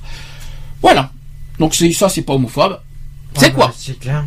Alors ça, c'est quoi euh, alors si ça c'est pas homophobe, c'est là, là c'est là c'est clair, net et précis. Hein. Voilà. Euh, oh, là, il nous reste cinq questions. Qu'est-ce qui vous gêne dans le gender? Donc toujours dans la théorie du genre. Euh, réponse d'un manif pour tous, c'est un mensonge qui veut faire euh, croire aux hommes dans le, que leur corps n'a aucune importance dans leur identité. Non, l'homme n'est pas un pur esprit. Alors là, ça attaque un petit peu les transidentitaires. Euh, ça c'est clair, net et précis. mhm. Mais Donc ils disent c'est un mensonge qui veut faire croire aux hommes que leur corps n'a aucune importance dans leur identité. Euh, Qu'est-ce qu'il faut dire là-dedans? Rien. Moi, j'aurais, moi, je, soutiens les trans en disant que de toute façon, s'ils se sentent pas bien dans le corps d'une femme, c'est énorme. Et vaut mieux, vaut mieux que, qui, qui, je sais pas comment expliquer, mais c'est il faut se mettre dans l'esprit de, de façon d'un trans pour être pour répondre à leur place. Mais euh, si, je préfère mieux bah. qu'ils s'ils se sentent pas bien dans la peau d'une euh, par exemple une femme qui ne se sent pas bien dans la peau d'une femme et qui souhaite être un homme. Est-ce que est-ce qu'elle va vivre toute sa vie en tant que femme? Elle escalier Oui, certes, mais si elle, se sentira mieux dans dans la peau d'un homme, c'est son problème. Euh, vaut mieux ça plutôt qu'elle en arrive au suicide. Ah bah automatiquement. C'est une question. Vaut mieux qu'elle qu'elle vive pleinement dans le dans le corps qu'elle veut, plutôt que qu'elle se sente plutôt qu'elle fasse une dépression nerveuse, tout ce qu'on veut, et qu'elle en arrive au suicide parce qu'elle se sent ah, pas bien dans sa peau. Je sais pas si on, peut comprendre ça. Je sais je, je sais pas si les trans me, confirment ce que je dis, mais euh, et puis. Euh, c'est pareil pour. Euh, et puis et puis si elle se sent épanouie, il ou elle, bien sûr, parce qu'il faut pas, il y a pas que femme, il y a homme. Mhm. c'est les deux. Dans, ça va dans les deux sens, homme, homme vers femme et femme vers homme. que si elles sont épanouies et bien dans leur corps, comme ça, où est le mal là-dedans? Si après ils, vivent bien et que euh, moi j'en ai connu des trans, euh, bon qui ont des caractères forts, ça c'est sûr. Ils ont, je connais les trans surtout par leur caractère et par leur, par leur force de, caractère, mhm. mais ça, euh, en tant qu'humains, ils vivent ce qu'ils ils, sont ce qu'ils sont. et puis que et puis ça, et puis je répète à nouveau que les trans ne sont pas forcément homosexuels il faut le bien le répéter à nouveau parce que à chaque fois, chaque fois ça revient toujours à la même chose, mais euh, qu'on ne mélange pas trans et homo. Voilà, c'est tout ce que je demande et que je le dis une fois pour toutes. Je le redirai euh, pendant la partie LGBT quand on va parler de la transidentité. D'ailleurs, c'est fait exprès que je parle de ça aujourd'hui, vu le sujet du jour. Euh, autre question sur quoi vous euh, sur quoi vous basez-vous pour dire que le corps a une influence sur nos rôles dans la société? Réponse de la manif pour tous. Ils répondent par une question. Ils disent sur quoi les politiques se basent-ils pour dire que le corps n'a aucune influence sur nos rôles dans la société? En gros, c'est répondre à la question avec la, répondre avec la même question en quelque sorte. Bah, tu vois, c'est non, mais c'est comme. Euh, mais en, en visant comme l'histoire d'un. Tu vois, c'est comme euh, tu poses une question à un juif, il te répond toujours euh, par une question. C'est parce que comme ça, ça lui laisse le temps de réfléchir à la question qu'on lui a posée. mais là, c'est parce qu'ils n'ont pas su trouver la réponse à la question qu'on leur a posée. Oui, mais leur réponse, voilà, en fait, euh, ils sont, ça a été visé euh, aussi. Moi, j'ai compris. C'est-à-dire sur quoi vous basez-vous? Donc, ça a été visé sur la manif pour tous. Et en fait, la manif pour tous a repris cette question en visant les politiques. Oui, ben oui. Euh, c'est parce qu'ils n'avaient pas la réponse. À ben, sur quoi les politiques s'y est là Mais moi, je suis désolé. Et là, je, je m'adresse aux manif pour tous. avant de juger les apparences, avant de juger les personnes, avant de tout ça, essayez au moins de donner leur une chance de, s'exprimer, de vous de, dire devant vous pourquoi? Et après, euh, après vous allez voir que c'est des gens normaux qui vivent pleinement leur, euh, leur sexualité et leur apparence et leur euh, sexe, bien sûr. vous allez voir que c'est pas que, que, ce sont des gens comme tout le monde. voilà. De toute façon, ça reste ça reste une personne. C'est-à-dire que un homme qui se transforme en femme, une femme qui se transforme en homme, ça reste la même personne. C'est juste une sexualité différente, hein, c'est tout. Euh, euh, mais ça reste la même personne. C'est tout. Bon, bah, c'est pas pour ça que c'est une déviance euh, morale, mentale, tout ce que vous voulez, parce qu'il change de corps. C'est juste histoire de se sentir mieux dans sa peau. Point final. Et ça, là-dessus, je vois pas ce qu'il y a de mal. Alors, question suivante, c'est vous voulez revenir à l'état de nature ça, c'est une question bizarre. Euh, la réponse de la manif pour ce qui dit nous voulons respecter toute personne humaine, corps et esprit. Alors là, là, c'est complètement contradictoire avec tout ce qu'on voit. C'est-à-dire que eux, ils disent nous voulons respecter toute personne humaine, corps et esprit. Alors non, je suis pas d'accord. Ah, c'est pas bon. Là, je ne comprends pas. C'est complètement contradictoire avec les propos qu'ils viennent de dire avant. S'ils respectent toute personne humaine, alors qu'ils respectent les choix et les, choix de chacun, et les orientations, oui, les orientations de chacun. C'est complètement contradictoire leur réponse. C'est impressionnant. comme d'habitude, ils sont en train de se planter, mais méchants, et ils sont en train de faire du jugement de personnes. Ils sont en train de juger des personnes qui, qui ne demandent rien à personne. C'est tout simplement le problème, il est là. Voilà, c'est non, mais c'est juste une histoire de, de façon euh, à, se mettre en avant en disant euh, voilà, on est là et puis euh, on, dit qu'on n'accepte pas, or que de toute façon ils n'auront pas le choix d'accepter quoi qu'il arrive. Alors, Question suivante vous n'avez pas l'impression que vous défendez surtout le passé? Voilà la réponse de euh, de la manif pour tous qui dit bien au contraire nous défendons l'avenir. Le gender c'est le désir personnel sans limite, je suis ce que je veux. Le gender ne considère pas l'avenir et les générations futures. Bah, c'est sûr que si. Pour une société euh, c'est s'autodétruire. Euh, petit à petit nous construisons l'avenir en proposant un chemin exigeant d'apprentissage de nos différences apprentissages qui nous tournent vers les autres, nous responsabilise à l'inverse du gender qui se concentre le, désir de chacun au détriment de l'intérêt pour tous, de tous. Alors, est-ce que tu vois, moi je, sais pourquoi ils, ont dit ça. Est-ce que tu dis, est-ce que tu sais pourquoi, parce que c'est leur façon de penser, ils disent que le, le, le gender c'est pas l'avenir. Moi je sais pourquoi ils ont dit ça. L'avenir, on est d'accord, c'est les enfants. Mmh. Donc les enfants se construisent entre un homme et une femme. Tu suis jusque là. Donc pour eux c'est ça l'avenir. En gros, c'est les enfants. Oui, Donc oui, pour eux, les oui. enfants, et les enfants se construisent, ça se construit entre un homme et une femme. C'est pour ça qu'ils disent ça. Or, c'est parce je qu'ils en train de, de dire qu'en fin de compte, euh, que, la, que les enfants, euh, Non mais attends, c'est que les enfants sont l'avenir, mais que si c'était, si c'est, ils étaient élevés par des homosexuels ou par des personnes autres, Ben, au moins ils ça serait pas, pas normal. Alors, question, ça permet de poser une question, tu vois, quelque chose qu'on a parlé, euh, on en parlera peut-être dans le projet de loi famille. Tu- euh, Un enfant qui sera élevé par des homosexuels, est-ce que le- l'enfant sera déstabilisé et qu'il n'aura pas d'avenir? Bah non. Bien sûr que non. Est-ce qu'il vaut mieux avoir- par que- qu'un enfant soit élevé par des homos plutôt que la DAS? Ah, vaut mieux, oui.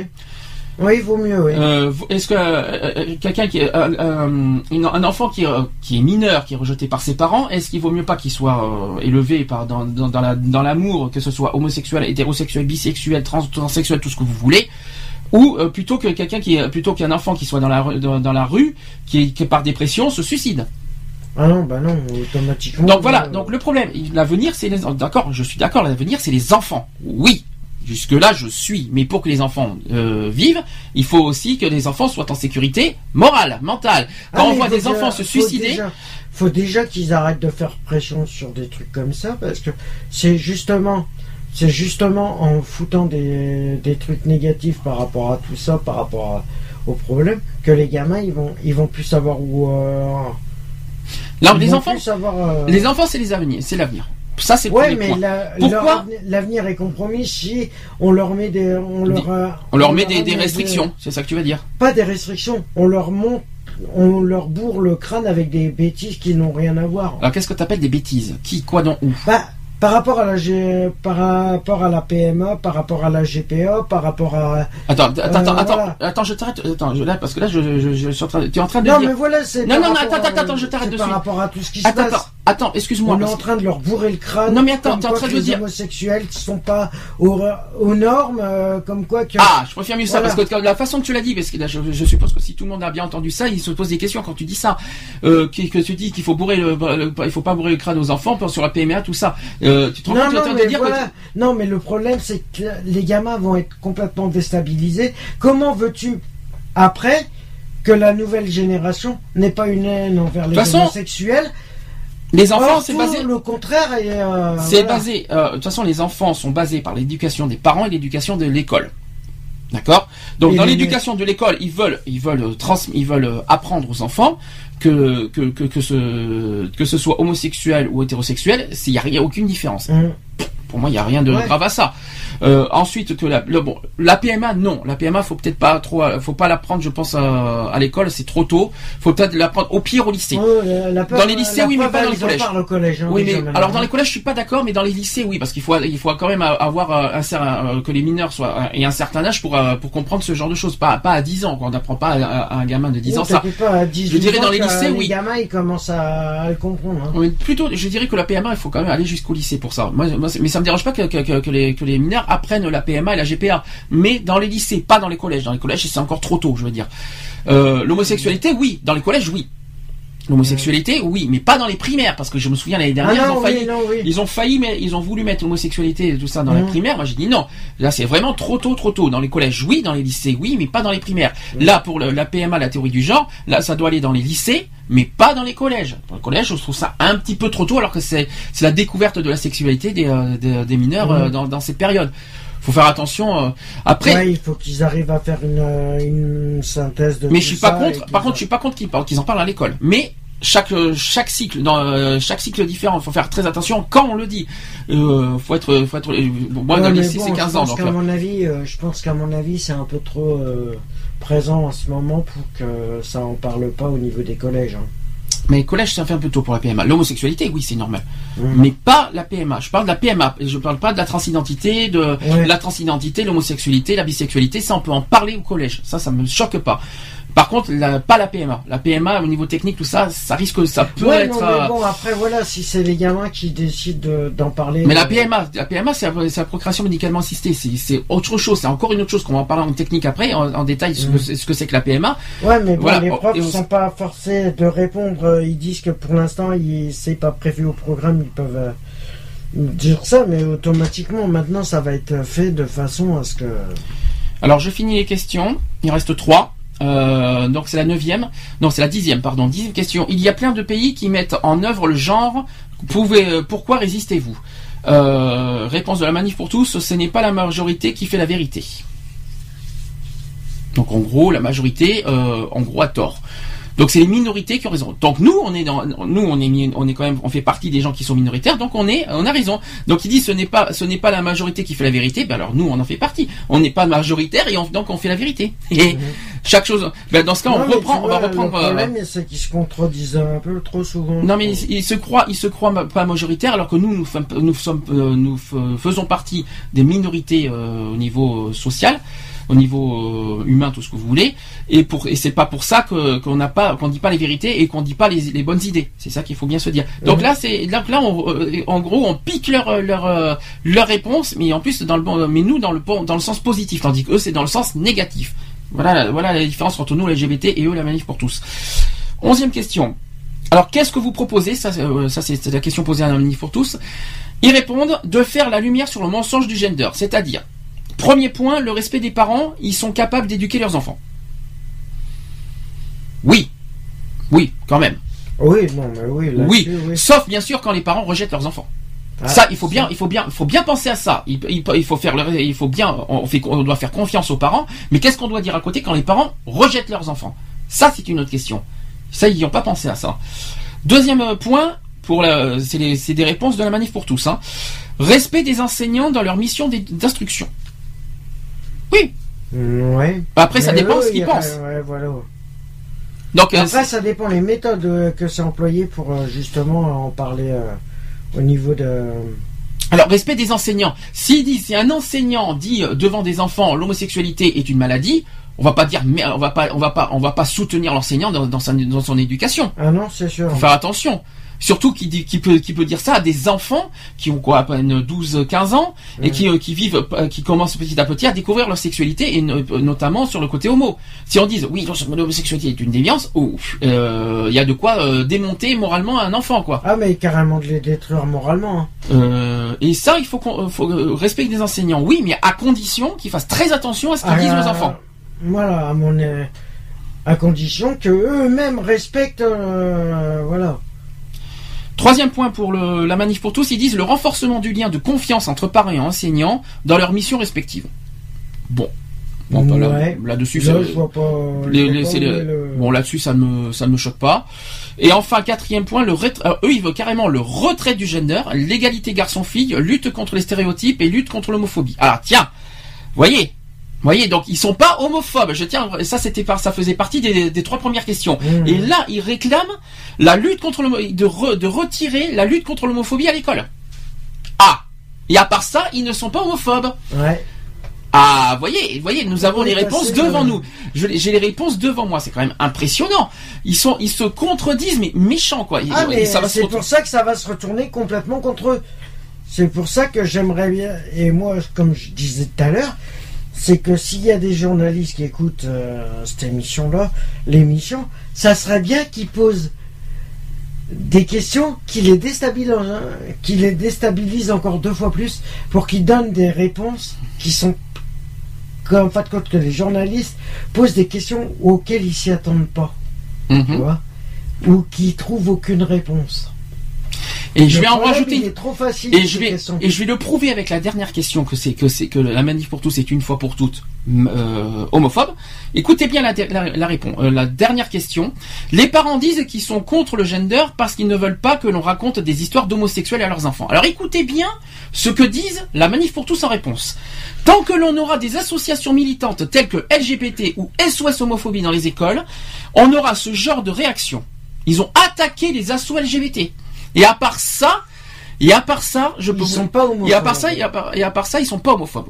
En gros, ils se foutent vraiment de la gueule du monde. Là, je peux te dire que là, ils ont attaqué euh, des SOS, associations, des, des, des assos LGBT. surtout, euh, Pour eux, ils disent, ils, ils- ils continuent à dire que ces associations militantes n'ont pas leur place dans les écoles. mhm. Et ils y disent que l'école doit être préservée. Et justement, c'est avec leur bêtise à la noix là que l'école est euh, en faillite. Que l'école elle est en train de partir en déviance, qu'il y a beaucoup de. Alors pour eux, il faut pas des associations militantes. Alors d'après toi, pour qui, qui a, a- a le rôle euh, pour pour la manif pour tous, qui ça doit être euh, à qui, quel, euh, à qui ça doit être adressé? Alors pour eux, il faudrait des médecins, des psychologues qui écouteront chaque jeune dont l'histoire est particulière. Alors oui et non, parce que oui, je, oui, je suis d'accord, mais les associations peuvent aller sur place euh, dans les écoles en présence d'un médecin et d'un psychologue. Ah bah normalement c'est prévu. Hein. Mais bien sûr. C'est prévu qu'ils fassent une intervention dans, dans les lycées avec un médecin et un psy. Donc je suis d'accord. Je suis je suis d'accord pour le médecin et le psychologue. Là oui, je suis d'accord. Par contre, la présence d'un médecin et d'un psychologue, oui. Mais les associations militantes telles que SOS Homophobie sont très sont libres d'aller dans les écoles à condition que leur euh, leur euh, que ça soit dans un but très constructif et dans un but positif. Mais en présence d'un médecin et d'un psychologue. Bah, ça, je suis plupart- d'accord. La plupart des interventions de homophobie qui se sont faites l'année dernière. Ah non, c'était il y a deux ans. Dans les collèges. Non, non. Il y a deux ans, c'était en dernière. 2012. Ils en ont fait il y a. 2012. La, Oui, soci- mais- la, la- la lutte euh, contre l'homophobie à l'école, ça date de 2012 pour SOS homophobie. Je m'en souviens très oui, bien de ça. ils en ont fait encore l'année dernière. Euh, non, je pense pas. J'en ai pas entendu parler. Je sais qu'il y a eu des, euh, des sous- il y a eu des trucs à l'école l'année dernière, mais c'était pas homophobie.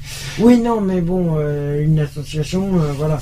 C'est c'est justement pour savoir ce que les jeunes, au niveau des, des collèges et des lycées, pensaient par rapport à l'homosexualité en général. Oui. Mais en général. Et c'est des questions-réponses qu'ils ont fait.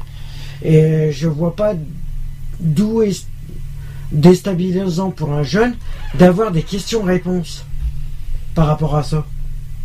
Bah, en tout cas, euh, qu'est-ce que tu en penses, toi, de, de, de ces 12 questions Alors, ils disent qu'ils sont pas homophobes, mais on a tous les éléments qui prouvent qu'ils sont Ah homophobes. bah, automatiquement. Et On a- si on fait une circulaire par rapport à ce qui, par rapport aux réponses qu'ils donnent, si on prend les quatre dernières réponses qu'ils donnent, euh, là par contre c'est c'est leur euh, c'est leur par le- leur euh, machin politique qui se met qui se met à nu. hein. Automatiquement ils sont en train de se mettre en danger. Et ils Donc, Là, ils ont, ils ils ont l'ont attaqué les politiques et ils ont attaqué, bien sûr, les assos LGBT. Donc, forcément, les assos LGBT, message pour vous, euh, il faut pas laisser passer ça. Ah Donc, bah là automatiquement. donc c'est si sûr. vous- Demain, Si vous avez vu les, les questions, automatiquement les réponses. euh, alors je demande, je- un petit message aux assos LGBT. Surtout, ne tombez pas dans le même piège que l'année dernière. N'attaquez, ne, ne, ne faites pas une attaque dans la manif pour tous euh, et faites pas la même erreur dans la manif pour tous en faisant une contre-attaque. Faites des, faites des, euh, fait. faites des manifs, on va dire euh, constructives. C'est ça que je veux dire. Pas des manifs contre-attaque. Ne faites pas cette même erreur que l'année dernière par rapport au mariage pour tous. D'accord. Mais, Mais, euh, je pense qu'à mon avis, ils le feront. Je pense qu'à mon avis, euh, c'est déjà programmé. hein. Mais ça reste pas que ça reste, ça n'empêche pas que demain, il va falloir être très vigilant sur le manif pour tous, sur le, Mm. sur la manifestation, sur ce qu'ils vont faire, parce que là, c'est là on a la preuve que bien les les, les assos LGBT, le- même les LGBT en général, sont visés par euh, par la manif pour tous. Ils disent qu'ils sont pas homophobes, qu'ils euh, qu'ils- qu'ils sont pour l'égalité homme-femme au niveau des sexualités. Donc il y a une, il y a un truc hyper contradictoire. d'ailleurs la manif là. Donc on va passer à la suite euh, de- du sujet du jour sur la procréation euh, médicalement assistée. Cette fois, je vais vous parler de, de ce que c'est. La, pro- la procréation médicalement assistée dans, en technique, en définition aussi. Donc la procréation médicalement assistée, PMA, également appelée assistance médicale à la procréation, AMP, et aussi procréation assistée médicalement, le PAM. Donc c'est dans différents pays, en fait, il y a de, de- Mhm. c'est différent. Ouais, Donc c'est- ben, Donc c'est un ensemble de pratiques cliniques et biologiques où la, médecin- où la médecine intervient plus ou moins directement dans la procréation afin de permettre à des couples infertiles d'avoir un enfant. Bien que la confusion soit courante, la PMA ne se réduit pas à la fécondation in vitro, euh, qui n'en est euh, qu'une des méthodes. Donc le clonage humain n'est juridiquement pas considéré comme faisant partie des techniques de PMA. Ça, il faut quand même bien le souligner. Euh, donc, par rapport à ça, en 2002, le nombre de bébés nés par procréation médicalement assistée serait compris entre 219 000 et 246 000 avec une augmentation dans le temps. Le taux de succès selon la procédure est compris entre 15% et 22%. Donc, donc c'est 15% pour le transfert d'embryons congelés et 22% pour la fécondation in vitro. Donc en Europe, les résultats de 30 pays du continent européen sont rapportés chaque année dans le registre européen du FIV, fécondation in vitro.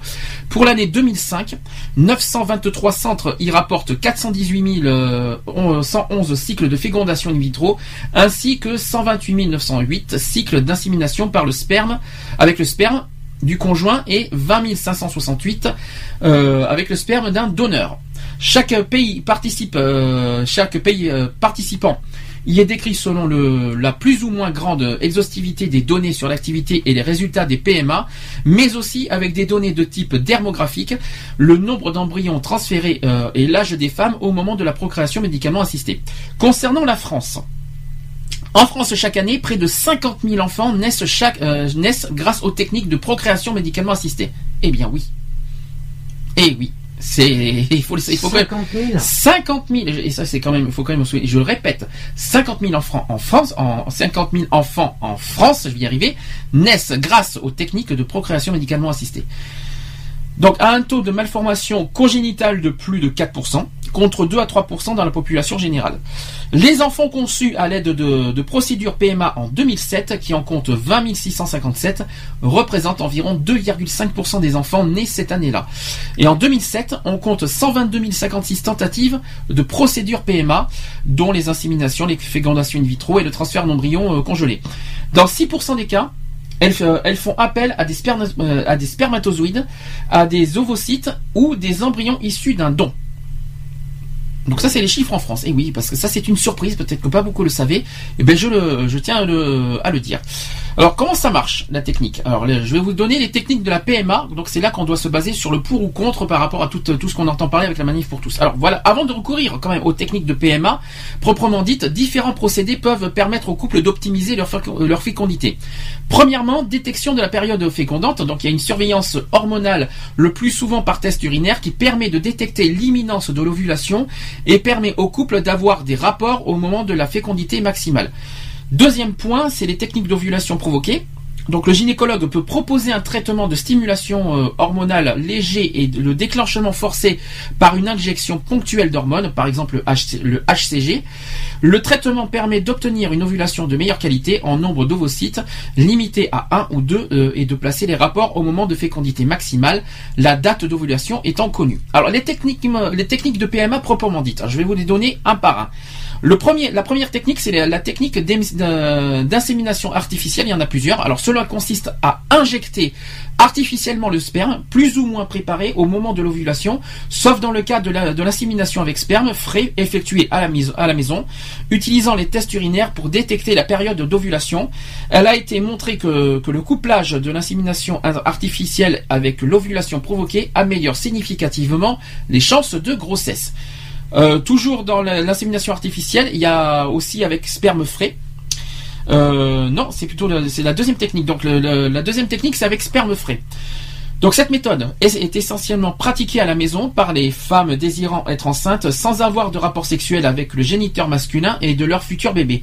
Le motif peut être classiquement un don de sperme informel pour un couple, euh, pour un couple hétérosexuel dont l'homme souffre d'infertilité ou un désir d'enfant euh, chez un couple lesbien, ou un désir d'enfant pour une femme célibataire ne désirant pas avoir de rapport sexuel, ou enfin un désir d'enfant pour une femme porteuse du virus HIV lorsque sa maladie est bien contrôlée.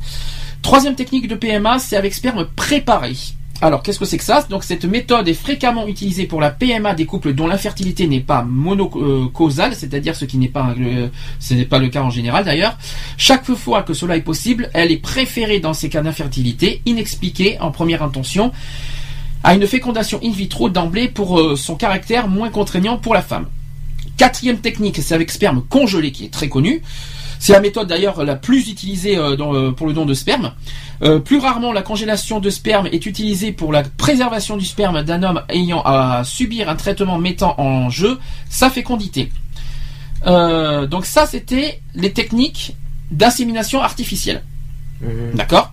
Maintenant, autre, autre possibilité, c'est les techniques de fécondation in vitro. Donc, qu'est-ce qu'il y a dans, dans, tout ça? Il y, a, la fécondation in vitro classique.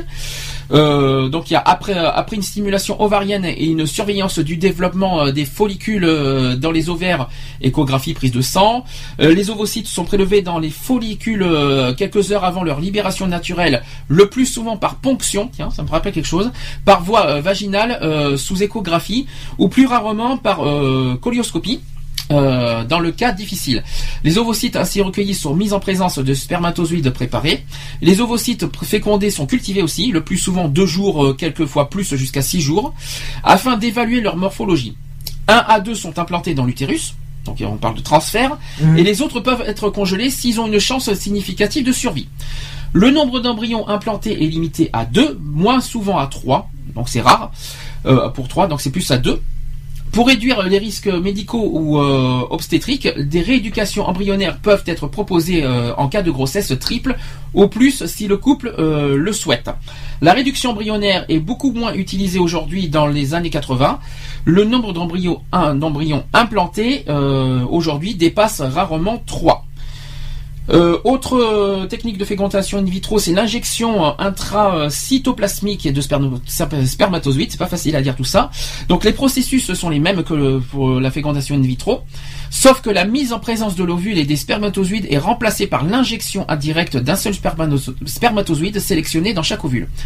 Autre euh, technique, euh, autre point de la fécondation in vitro, c'est la micro-injection euh, intracytoplasmique de spermatozoïdes sé- sélectionnés à fort grossissement.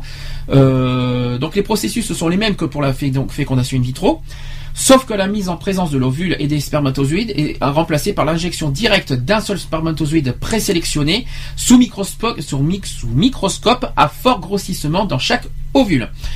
Autre, euh, il y en a plein, hein. il y a, différentes techniques. Alors, euh, il y a aussi le transfert d'embryons congelés. Alors, des embryons euh, surnuméraires précédemment congelés obtenus par la méthode de la fécondation in vitro ou d'injection d'intra-cytoplasmique de spermatozoïdes sont décongelés et transférés dans l'utérus. On peut aussi congeler les embryons obtenus par la fécondation in vitro chez un couple dont la femme aura à subir un traitement potentiellement stérilisant. Après, on parle aussi de congélation d'ovaires. Alors en préalable à un traitement euh, potentiellement stérilisant pour une femme ou, un- ou une enfant, une enfant, euh, des échantillons d'ovaires sont prélevés en vue de préserver la fertilité ultérieure. Il existe deux techniques permettant de restaurer euh, la fonction de reproduction, c'est-à-dire la maturation, in, euh, la maturation in vitro des follicules et des ovules, qui est actuellement à l'état de recherche. Et il y a aussi l'autogreffe, qui est euh, dont une dizaine, une dizaine de naissances ont été rapportées dans le monde, grâce à ça, grâce à l'autogreffe. Mhm. Euh, donc il y a- y, a aussi des, une troisième euh, grande technique euh, de, de procréation médicalement assistée, c'est la technique de vitrification. C'est la congélation ultra rapide euh, des ovocytes est autorisée depuis. euh, la, oui, c'est la vitrification des ovocytes. C'est-à-dire, euh, oui, la vitri, oui, je vais y arriver. Vitrification, ça veut dire congélation ultra rapide. Ça va ensuite. Donc, on parle de vitrification des ovocytes, qui est autorisée depuis l'adoption définitive de la loi de, la bioéthique du 23 juin 2011. Alors, euh, sous forme de don, Mhm. donc le don d'ovules, qui est interdit par exemple en Italie, Norvège, Allemagne, Autriche et en Suisse. Ouais. Il y a les dons de sperme, qui est illégal en Italie par exemple aussi. Mhm. Il y a le don d'embryons par les couples dont les deux conjoints sont infertiles ou risquent de transmettre une maladie, donc c'est illégal au Portugal, Suède, Israël, Slovénie et Italie par exemple. Et enfin les mères porteuses, et là c'est illégal par exemple en France. Ouais. Les mères porteuses sont- ouais. Je tiens à le préciser, c'est illégal en France, alors que les mères porteuses, il n'y a rien de grave à ça. Tiens, Ça me fait penser à une, à- à une série qu'on voit en ce moment, que qu'on va pas citer, et euh, quelqu'un qui avait un cancer des ovaires. Et, euh, le fait, elle a, elle, a, elle, a, elle a congelé ses ovaires. Ses, euh, c'est pas ses ovaires, ses ovules, pardon, pas ses ovaires. Elle a congelé ses, si non, elle a congelé ses ovaires. Si je me suis pas, je me suis pas trompé. Elle a congelé ses ovaires et, euh, et, euh, grâce à une mère porteuse, elle a eu deux enfants parce qu'elle avait le, le cancer des ovaires. Mhm. Donc je vois pas, ça peut, ça peut être sympa. Euh, quelqu'un qui, qui, qui serait victime d'un cancer là-dedans, en France, ça, ça- je vois pas ce qu'il y a de grave d'avoir des mères porteuses euh, pour sauver. mais ça se fait. oui, mais ça bon, se fait. Oui, mais bon, c'est dommage le quoi. dit- on le dit pas, mais en France, ça se fait, les mères porteuses. hein. Peut-être. Alors ouais. illégalement alors dans ce cas. Illégalement, ça se fait. Mais ce que je veux dire, c'est que ça, il faut penser que voilà qu'il y a, qu'il y y a des femmes, qui, des femmes. Là, je parle pas d'homosexuels cette fois. Je parle des femmes qui, qui, qui pourraient être victimes d'un cancer. Et là, je parle bien des cancers des ovaires. Ça existe, qui n'auront plus, qui ne pourront plus jamais avoir d'enfants. Ouais, ça. Et supposons, supposons que cette femme euh, souhaite avoir des enfants, il suffit et qu'elle peut avoir, euh, qu'elle peut congeler des ovaires. Et bien, il suffit après, après de faire appel à une mère porteuse pour qu'elle puisse après, plus tard, avoir des enfants. Je vois vraiment pas ce qu'il y a de, de honte euh, grave à ça. Et puis là, on a, on a une série télé qu'on, sur TF1, on va, va pas la citer pour éviter la honte, et qui, qui, qui justement qui, parle de ce sujet-là en ce moment. en ce ouais. moment et euh, très bien réussi et justement euh, ça peut, c'est un beau message euh, sur Mais ce sujet-là. c'est vrai que par rapport à ce euh, truc-là, il- par rapport à cette série, ils se sont vachement améliorés. Voilà. Mais en tout cas, tu vois ce que je veux dire, euh, Mhm. c'est que pensez à penser à tous les facteurs, euh, tous les toutes les possibilités de que la PMA peut être. Voilà, donc c'est peut-être euh, que, que- tu vois, il y a, euh, pardon, euh, la PMA, euh, il y a beaucoup les, euh, c'est visé. Je bafouille parce que c'est un sujet qui est assez sensible. hein. La PMA, il y a beaucoup, les, euh, c'est visé beaucoup contre les homosexuels, alors qu'il faut penser à toutes les femmes hein, qui, qui peuvent, Ouais. qui peuvent faire appel à la PMA. Faut pas viser uniquement les homosexuels, euh, euh, c'est-à-dire les lesbiennes, alors que toutes les femmes euh, sont concernées et peuvent être concernées un jour par, ce, par cette situation. Il y a une femme hétérosexuelle qui souhaite pas, euh, qui, qui, qui peut être euh, asexuée ou Ouais. qui ne, qui, ne, qui ne souhaite pas avoir de, de, de, de, de relations sexuelles du tout avec un homme. Ça ne veut pas dire qu'elle est homosexuelle. Non, ça Il, existe des femmes dans le monde qui, qui, ne, qui ne souhaitent pas avoir du, qui n'aiment pas le Ben sexe et qui oui. n'aiment pas, qui pas le sexe et qui est, elle peut aimer un homme ou une femme bien sûr et qu'elle peut, détester le et elle peut le détester le sexe elle peut détester les rapports sexuels et qui a envie d'avoir un enfant et pour là il est obligé de passer par la procréation médicalement assistée mais ça ne veut pas dire que cette femme est homosexuelle Ah non. c'est un point. Après, je viens de donner un autre exemple. C'est, euh, supposons, et je souhaite à personne, bien sûr, parce que ça, ça, doit, ça doit être terrible de vivre ça. Le cancer des ovaires, Mhm. c'est terrible. C'est une situation très très terrible qui peut qui peut se produire et que je souhaite à personne. Et que, euh, imaginons une, euh, une femme qui n'a pas d'enfant. Demain, on, lui- on lui apprend qu'elle a le cancer des ovaires, elle aura jamais d'enfant. Ouais. C'est terrible. Hein c'est une c'est une c'est une euh, C'est- un peu compliqué. Ouais. c'est une situation, c'est- une situation qui peut se produire malheureusement et qu'il faut qu'il faut qu'il faut pas négliger. Mhm. Et bien sûr, les femmes euh, lesbiennes, il faut pas les oublier parce que c'est aussi pour pour elles qu'on fait ça, qu'on fait ce sujet. Les lesbiennes, bien sûr, qui n'auront pas de rapport avec des hommes, qui souhaitent avoir des enfants. Je vois pas ce qu'il y a de grave qu'une lesbienne souhaite avoir un enfant. Euh, de toute façon, un sperme, un sperme, c'est ça vient d'un homme, ça vient pas d'un ça vient pas d'un chien, à ce que je sache. Euh, Mais automatiquement, euh, même si physiquement elle a, elle a pas le rapport avec l'homme, Mhm. elle l'a quand même. Hein. mais c'est ça, c'est-à-dire Elle l'a quand même Mais- sans.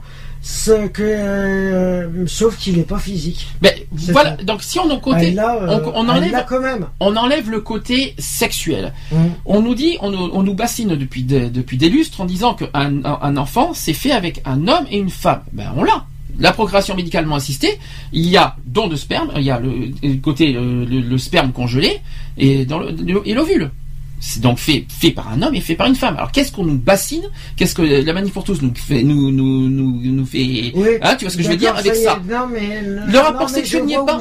Non mais Je vois où c'est qui, je vois où c'est qu'ils veulent en venir quand ils disent qu'ils sont contre ça, parce que d'accord, c'est, c'est un enfant qui naît, d'accord, automatiquement, il va connaître sa mère, mais il va pas forcément connaître son père. Alors si bien sûr le père est, euh, de fait un don anonyme, forcément il connaîtra pas son père.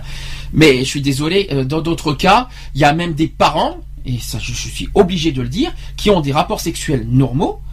euh, Et qui ne reconnaissent pas leurs enfants. Ouais. Ou qu'ils n'arrivent pas à en avoir quand même. C'est pire. Non, mais c'est pire cette situation. Donc là, c'est c'est- que quand quand il y a des, des enfants qui sont nés sous X ou qui sont qui euh, qui, euh, qui, euh, dont- ou alors qui euh, oui qui sont je parle de ça qui sont nés sous X. Qu'est-ce qu'on Mhm. doit leur dire? C'est fait. euh, l'enfant est conçu par un homme et une femme mais, dont les parents ne sont pas reconnus. C'est pareil. Dans ce cas, qu'est-ce qu'on doit dire sur le- le- le- l'avenir de l'enfant? Euh, c'est Ouais, il est pire. beaucoup mais- plus compré- compromis que voilà. Tandis que là, c'est fait. Tandis que là, une, une, une, euh, une femme qui souhaite avoir un enfant souhaite avoir un enfant, quelle que soit sa sexualité. C'est pas une histoire de sexualité. C'est Bah une, femme, euh, qu'elle soit lesbienne ou qu'elle soit hétéro, bisexuelle, c'est une femme. Ça reste une femme comme tout le monde. euh, D'accord, euh, c'est des procédés qui qui sont pas naturels, euh, sans rapport physique, tout ce que vous voulez. Ouais, mais Euh, on va pas mais, euh, euh, les, mais- les méthodes. euh, Mais de toute façon, un enfant est tout, quoi qu'il en soit conçu par un homme et une femme, puisqu'il faut un sperme et une ovule pour qu'il y ait un enfant. Donc il faut arrêter de nous casser les bonbons. Euh, il faut qu'ils arrêtent de nous casser les bonbons. Et c'est pas avec un chou et une fleur hein, euh, que, que l'enfant sera le- le- que l'enfant sera conçu. Hein. Il faut arrêter ah un ouais, petit peu. euh, ils se sont encore basés sur le temps des, de la préhistoire ou encore loin euh, l'homme de Cro-Magnon. Oui, c'est un petit peu ça. Mais bon, euh, euh, n'empêche que c'est bien que Mais surtout, faut dire que euh, ceux qui font la manif, euh, la manif pour tous, euh, il ferait mieux de se, euh, se remettre en question parce que là, je crois qu'il faut qu'ils arrêtent Ils à sont vivre à l'âge de pierre. Donc ils sont contre la PMA parce que ce sont des techniques qui sont pour eux euh, pas naturelles. En gros, c'est ça, parce qu'il n'y a pas de rapport. Maintenant, maintenant, dans ce cas, moi, je préfère mieux que, que la manif pour tous. Euh, S'ils souhaitent protéger les enfants, je, c'est peut-être une chose que je peux un peu comprendre. Mhm. Oui, mais ils ont, une, c'est une, ils ont une manière de, comment te de dire, faire. néfaste de protéger les enfants. Ouais. C'est ça qui m'inquiète. Euh, L'avenir des enfants ne se construit pas sur la sexualité des parents. Ah non. De toute manière, l'avenir des enfants, c'est sur une éducation. Euh, et puis, on va pas transmettre à, leur- à ses enfants. C'est pas parce que ses parents sont lesbiennes ou homosexuels que l'enfant va forcément être homosexuel plus tard. Ça, c'est le premier point.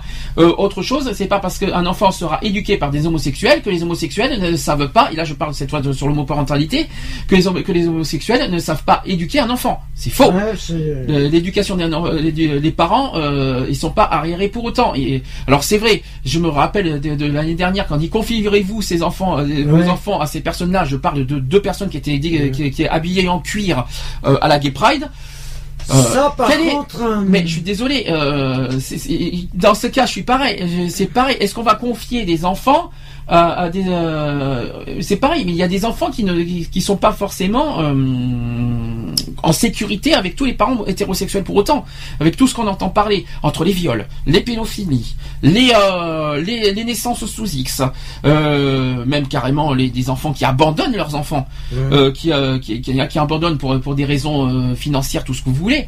Vous que c'est, euh, est-ce que là-dessus, nous-mêmes, on doit dire que c'est normal, ça Ah non, c'est pas normal. Donc, faut- il faut arrêter de dire que les homosexuels, il faut arrêter de mettre tout sur le dos des homosexuels, comme quoi ils sont pas capables d'élever des enfants, ou qui, que si que là, alors que chez les hétérosexuels, il y a des cas, il y a des, cas, et il y a, il y Non, a mais des cas, pire. et qu'il faut prendre en notation. en Faut, notation. euh, et c'est beau. euh, et la, la plupart des, cas par rapport aux enfants, euh, c'est chez les hétéros le problème.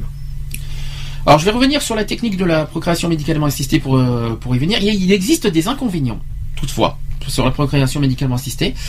Il y a des inconvénients physiques, d'abord. Donc, il y a l'hyperstimulation ovarienne de la femme qui fatigue euh, son corps.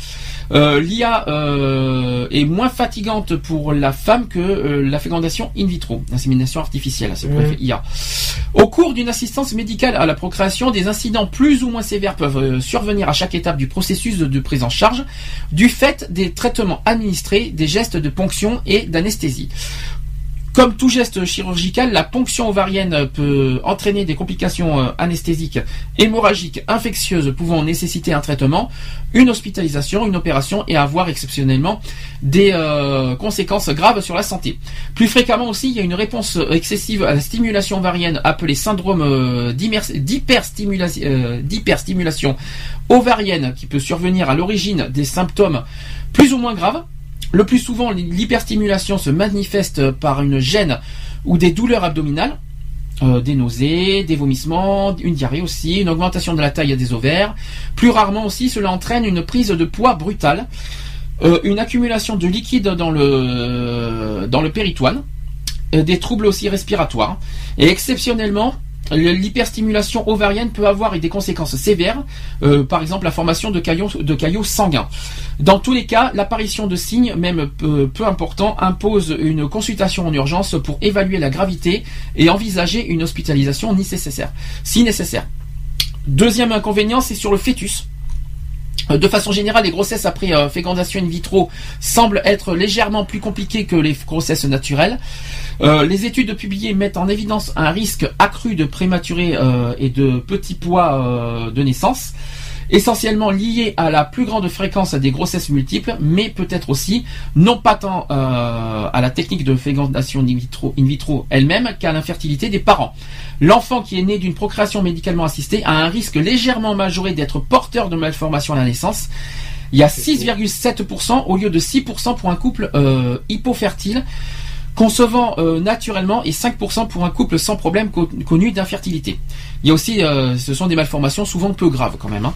Alors ces chiffres ne doivent pas cacher que la, que, que la très grande majorité des enfants sont strictement normaux, et ça il faut être rassuré là-dessus.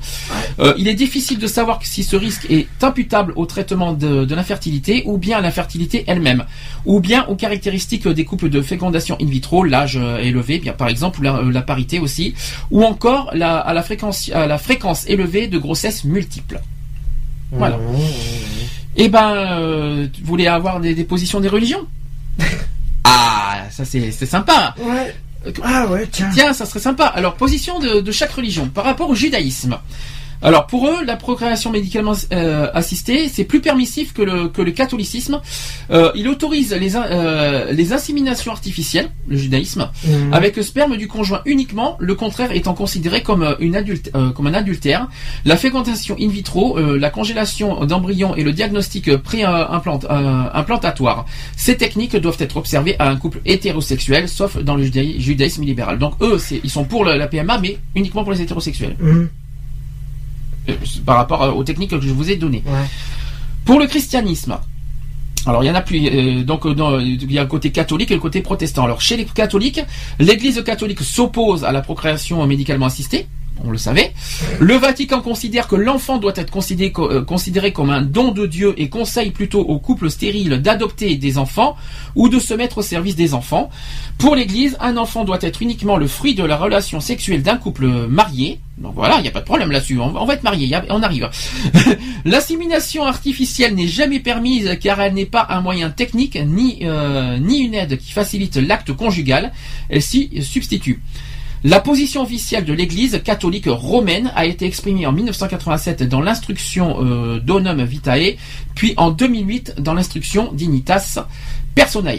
Donc ça c'est chez les catholiques. Chez les protestants, c'est visiblement l'ensemble de dénominations religieuses le plus ouvert en ce qui concerne la PMA. Donc chez les protestants, oui. Mhm. La plupart des techniques sont autorisées chez les protestants. D'accord? En effet, le recours aux techniques euh, d'AMP euh, ou PMA est autorisé. La seule restriction formulée est que, ces, euh, est que ces techniques ne doivent pas avoir d'autre intérêt, par exemple financier, que celui de donner la vie à un enfant. Ben, vous voyez, chez les protestants, au moins, c'est bien.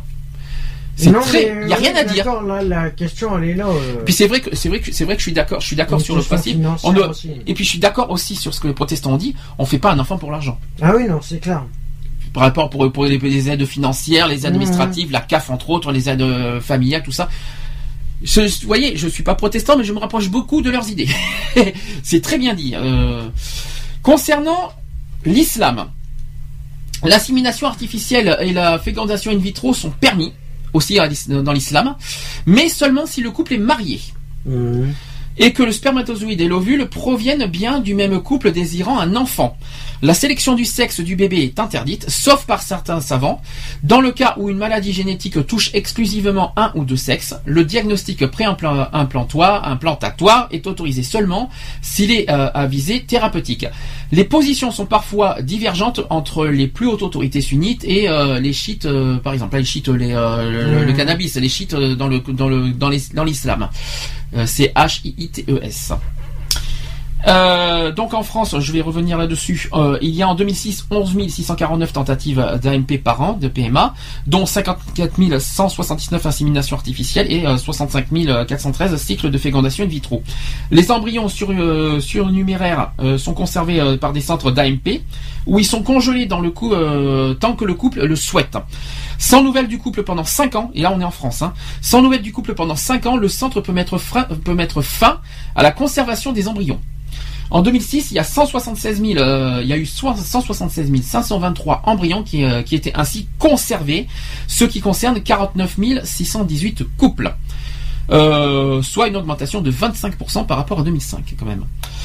Toujours en 2006, 83 407 embryons ont été abandonnés par leurs parents, soit presque autant que, ceux qui continuent à faire l'objet d'un projet parental. Les parents ont décidé soit d'en faire don à la science, ça je trouve pas ça très bien, pour être honnête, on fait pas don à la science de ça. Mmh. Ça je suis contre par contre.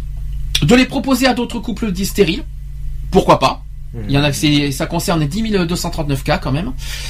Euh, ou, dans- ou de les détruire? 17 877. Alors détruire des euh, des euh, des, euh, des spermes, tout ça, c'est pas un meurtre. Alors ne vous inquiétez pas, ne vous mettez pas ça en tête. Hein. Non, mais à ce compte-là, ça sert à rien de- d'avoir Oui. fait ça.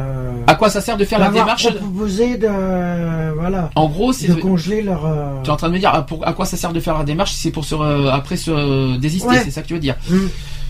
Parce, parce que, parce que peut-être il y a eu des séparations, il y a eu des, euh, des, des, des, bah, des mères, comme je l'ai dit la dernière fois, euh, qui peuvent avoir des cancers. Et, euh, et voilà, Mm. Ouais, de- c'est du cas par cas, de toute façon. ouais, là. Voilà. Après, Donc euh, le problème, il est là. Alors, réglementation en France par rapport à la PMA. L'assistance médicalement à la procréation, la, la- la- la PMA, est encadrée par la loi de bioéthique numéro 2004-800 du 6 août 2004, dispositions qui ont été révisées par la loi du 7 juillet 2011. En France, la PMA est définie par l'article L 2141-1 du Code de la santé publique. Les grands principes juridiques de, la PMA sont les suivants. Premier point, euh, la mise en œuvre de l'assistance médicale à la procréation est indiquée lorsque le couple se trouve face à une infertilité médicalement constatée. Toutefois, la stérilité des deux membres du couple n'est pas exigée.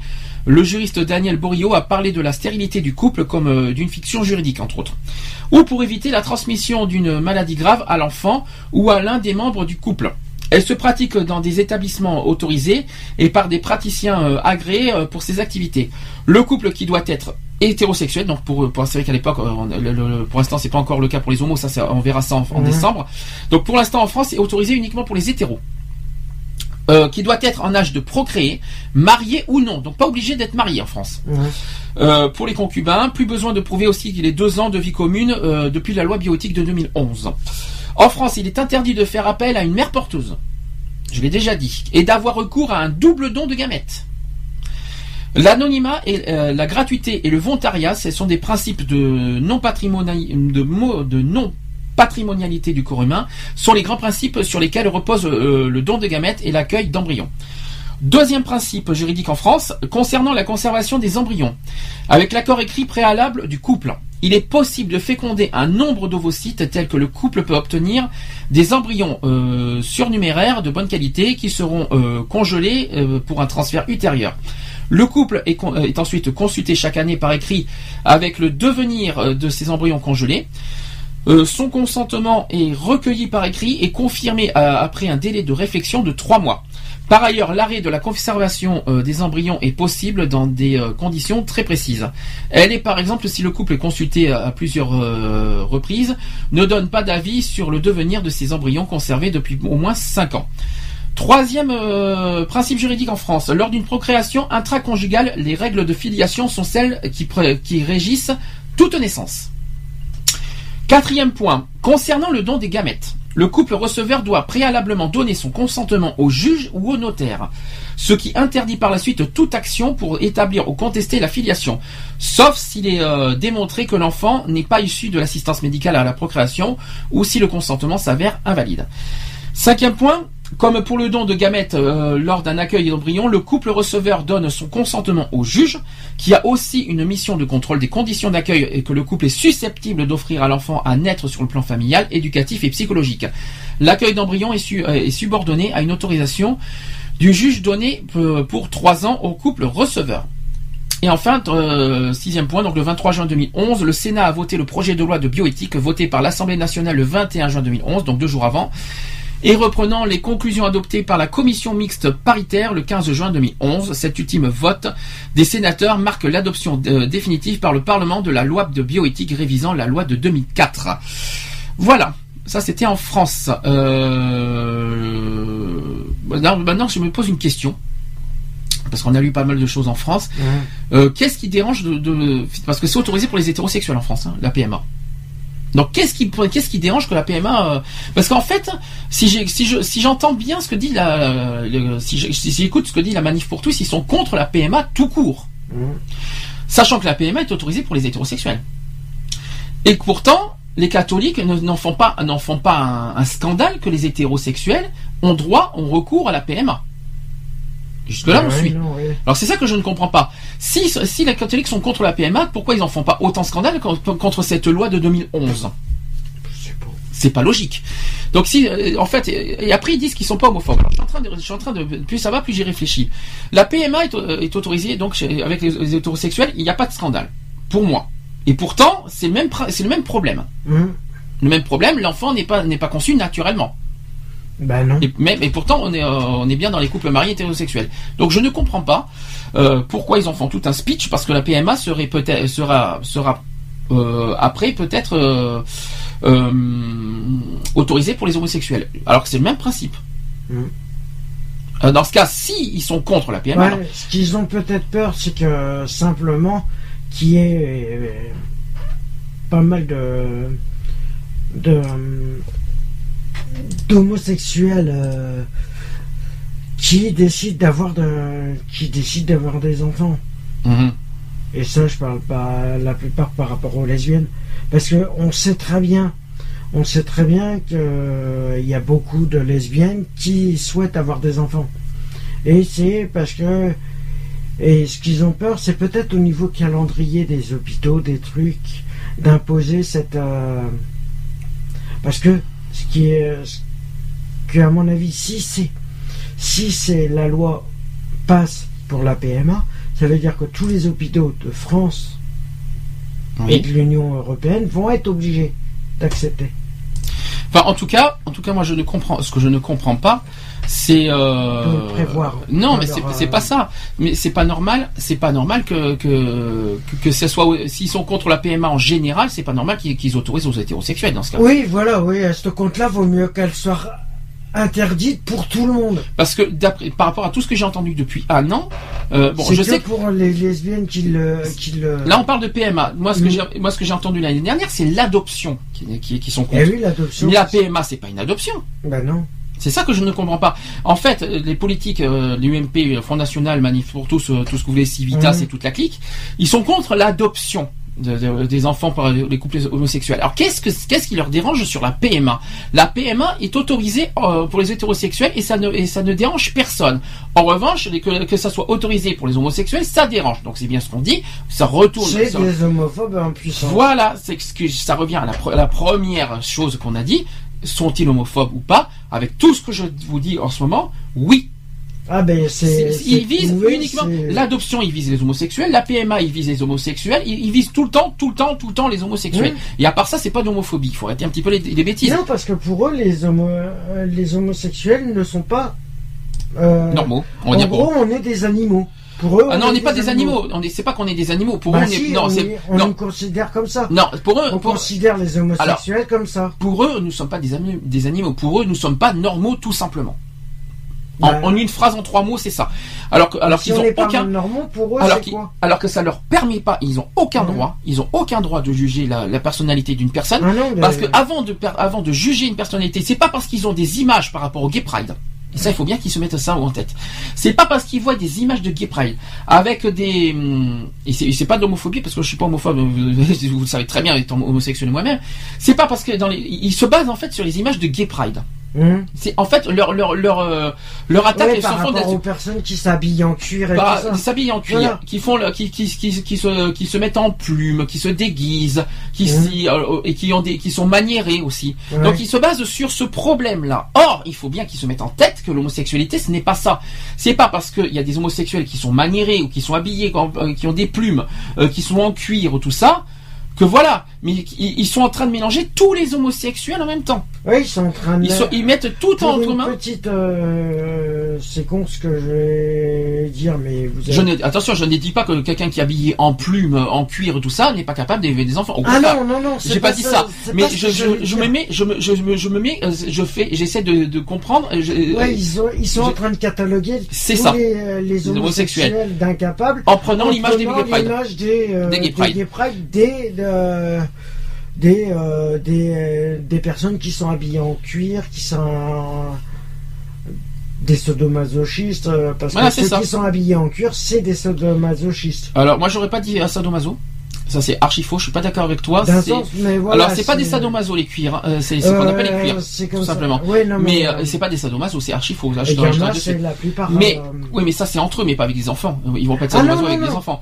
Non, Euh, mais voilà. ce que je veux dire- c'est entre eux. euh, Ce que je veux dire, ce que je, ce que, ce que je ne comprends pas, c'est qu'ils se mettent, ils, voilà, ils, comme t'as dit, ils cataloguent l'image des homosexuels en prenant l'image des gay pride et ils mettent tous les homosexuels dans la même image. Et ça, c'est une erreur. C'est pour moi, c'est Le l'erreur absolue. L'erreur absolue de la manif pour tous, elle est là. Mm. C'est c'est ça leur erreur. Et, mais, et donc du coup, et là, c'est pas de la discrimination, mais c'est plus de l'injure, Mm. parce que en, en injuriant les homosexuels, en les mettant dans cette image-là, ils, ils sont en train de, ils, sont en train de, en quelque sorte, d'injurier les homosexuels qui ne sont pas dans cette image, qui ne vont pas dans les gay pride, parce que tous les homosexuels ne vont pas dans les gay pride. Mm. Tous les homosexuels ne s'habillent pas en plumes, ne s'habillent pas en cuir, ne s'habillent pas tout ça, qui sont normaux, qui sont des gens normaux, qui, qui vivent comme tout le monde. que, euh, Il y en a qui, euh, voilà, et qui, euh, et- et ça, et ça, c'est une injure et c'est même des insultes envers envers les homosexuels en, leur mettant des images qui ne sont pas eux. Voilà, en, les cataloguant dans ces catégories-là.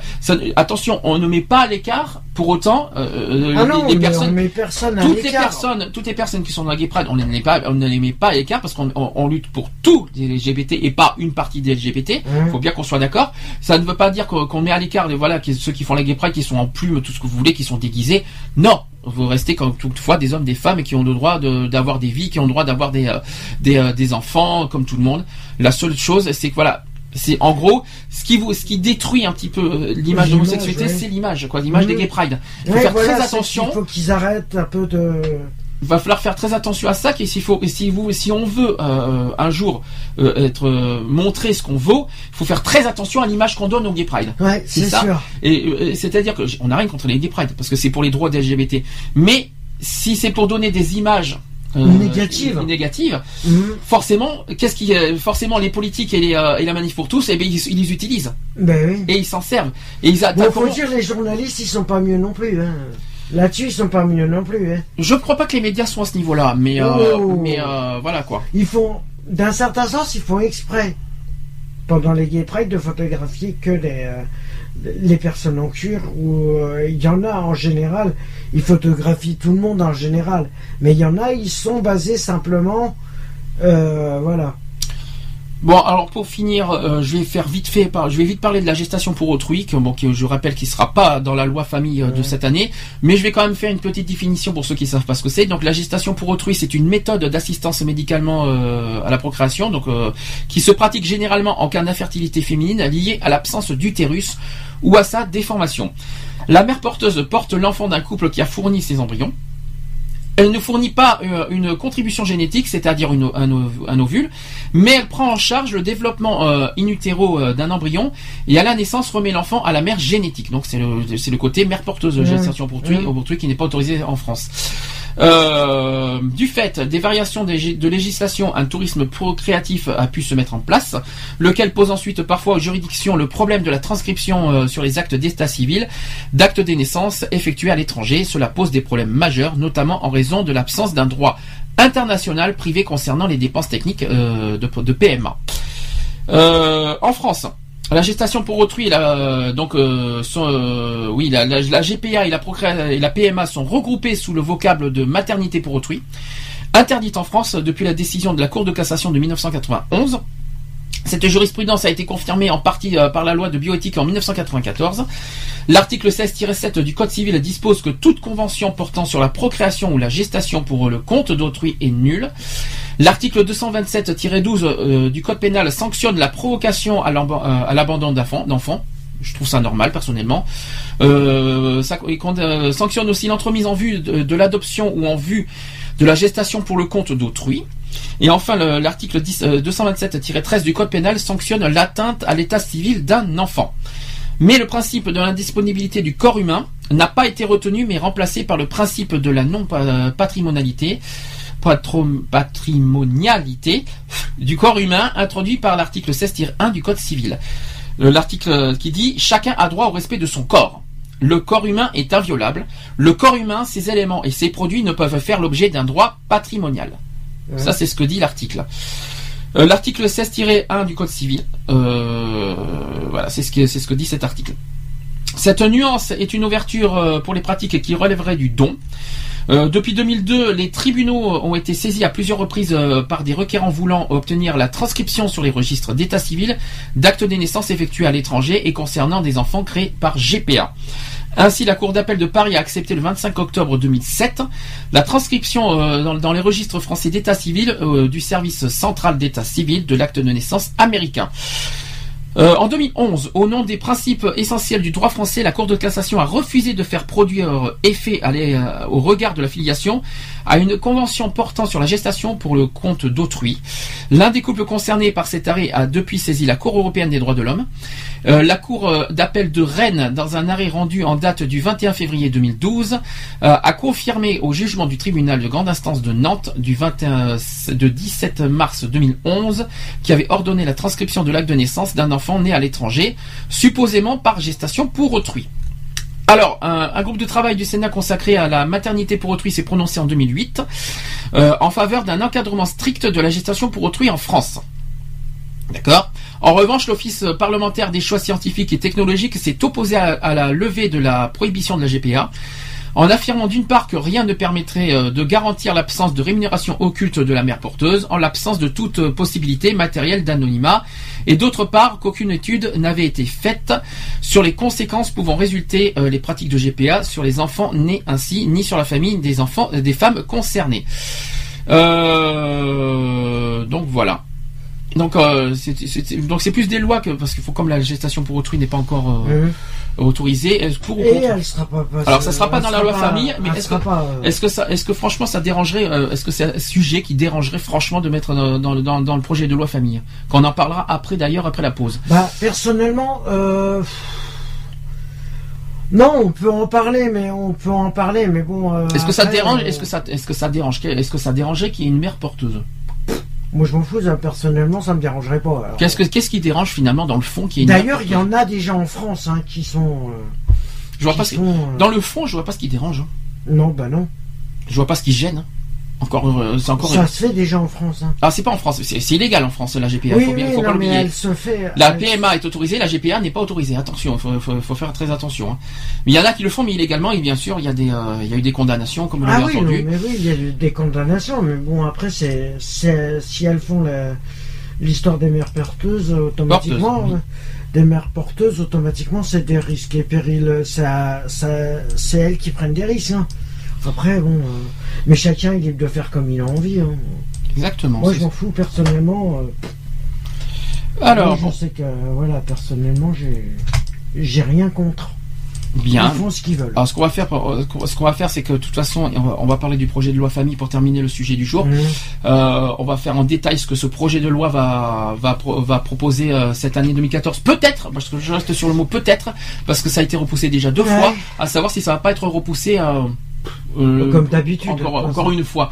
Ça a été déjà repoussé une fois l'année dernière, à, à mars, à avril de, sa- à mars de cette année. Ça a été repoussé une deuxième fois parce qu'en fait, l'excuse, c'est qu'il y a les municipales. Oui, bien sûr. Voilà. Donc ça, c'est une excuse à deux balles. À, à ce compte-là, ils n'ont qu'à dire, mais de toute façon, c'est pas la priorité, on n'a qu'à pas le faire maintenant. Au lieu de repousser à chaque fois. Oui, aussi. Mais ils bon, n'ont euh, le dire clairement, s'ils en veulent pas, automatiquement, qu'ils qu'ils en font pas leur priorité, euh, on comprendra très bien qu'ils le retardent parce que c'est pas le moment, parce que c'est c'est pas une priorité, au lieu de nous dire, oui, il y a ci, il y a ça, euh, en nous bassinant avec des excuses. finir euh, le sujet de, de la PMA. On va plus là, on va parler cette fois de- du projet de loi famille qui aura lieu cette année. Ça a été d'abord euh, ça devait être déjà prévu au premier semestre 2014. Malheureusement, ça a été repoussé au second semestre 2014. Ça a été annoncé euh, le 16 janvier dernier par Dominique Bertinotti, qui est ministre délégué chargé de la famille, lors d'un déplacement à Nantes. Donc la présentation du projet de loi initialement prévu en mars avant les élections municipales pourrait être en avril au Conseil des ministres pour un examen devant les chambres euh, deuxième semestre 2014, a déclaré la ministre. Le texte n'est pas encore prêt. Les quatre groupes d'experts chargés de plancher sur la loi sont en train d'approfondir et finaliser un certain nombre de, propositions. Donc on verra à quel moment effectivement on pourra rendre public dans les semaines qui viennent euh, leur euh, conclusion, a dit la ministre, sans donner de date. Euh, à l'occasion d'une table ronde avec des professionnels en contact avec euh, les euh, problématiques de l'accouchement sous X, la ministre a évoqué plusieurs pistes de travail concernant les accouchements sous X, mais aussi la procréation médicalement assistée. Donc la question sur la connaissance des origines, c'est doit-il y avoir levé de l'anonymat et si oui, à quel âge? Euh, est-il envisageable de dire euh, que pendant 18 ans, l'anonymat sera total et qu'après le fait d'avoir 18 ans donnerait droit aux enfants concernés de mettre un nom sur leur mère ou leur père biologique? Ça, c'est une question. La ministre a aussi évoqué la possibilité d'une réforme de l'acte de naissance afin d'avoir un acte officiel qui témoigne de ce qu'a été votre naissance sous X. Euh, l'adoption aussi. Assurer tout enfant que s'il a des doutes, il saura au moins officiellement qu'il a été adopté qu'il est né sous X, ou euh, alors qu'aujourd'hui on est encore euh, sur le bon vouloir d'adultes qui peuvent lui dire ou de, pas lui dire. D'accord? Euh, donc aussi Madame Bertinotti qui a également abordé le fait de revoir les conditions d'agrément des familles adoptantes compte tenu de, la croissance du nombre de familles agréées alors que le nombre d'enfants adoptés diminue. Est-ce qu'on ancre, euh, est-ce qu'on ancre pas ces familles dans une illusion douloureuse? C'est une question. Euh, un jour viendra où des citoyens pourraient se retourner contre la collectivité en disant, voilà ce qu'il ce qu'il pourrait dire, vous n'avez pas été suffisamment responsable de me laisser penser euh, pendant 5 ans, 10 ans que je pourrais adopter. C'est une, c'est une, mmh. on sait jamais. Hein. les enfants à la charge de l'aide sociale à l'enfance, l'ASE souvent placés des années sans pour autant ni revenir dans leur famille ni être adoptés, ont un taux de chômage supérieur à la moyenne nationale, euh, a regretté la ministre. On sait aujourd'hui en France se protéger contre les mauvais traitements des parents, mais sait-on protéger pour donner un avenir? C'est euh, ça, c'est ce que s'est interrogé la ministre. question. Euh, les raisons du placement initial, puis quand le retour en famille n'est plus possible, un assouplissement des possibilités d'adoption, mais aussi les conditions de sortie de l'ASE à 18 ans, alors que les enfants ne sont pas encore autonomes, ont notamment été abordés par Madame Bertinotti. Alors qu'est-ce que qu'est-ce que va ce projet de loi famille va, va proposer? Il y a quelques pistes. La première piste, c'est sur le partage de l'autorité parentale. L'un des objectifs du projet de loi est de faciliter la vie des familles et de sécuriser des liens. Dans un contexte où les séparations conjugales sont de plus en plus fréquentes, les familles récompensées sont donc au cœur des préoccupations. D'un côté, le gouvernement réfléchit à un statut du beau-parent, qui a été proposé l'année dernière euh, pour le mariage pour tous, euh, afin de clarifier de répartition des rôles et des responsabilités vis-à-vis de l'enfant. Si la délégation d'autorité parentale existe déjà, il s'agit d'une démarche lourde impliquant l'intervention du juge.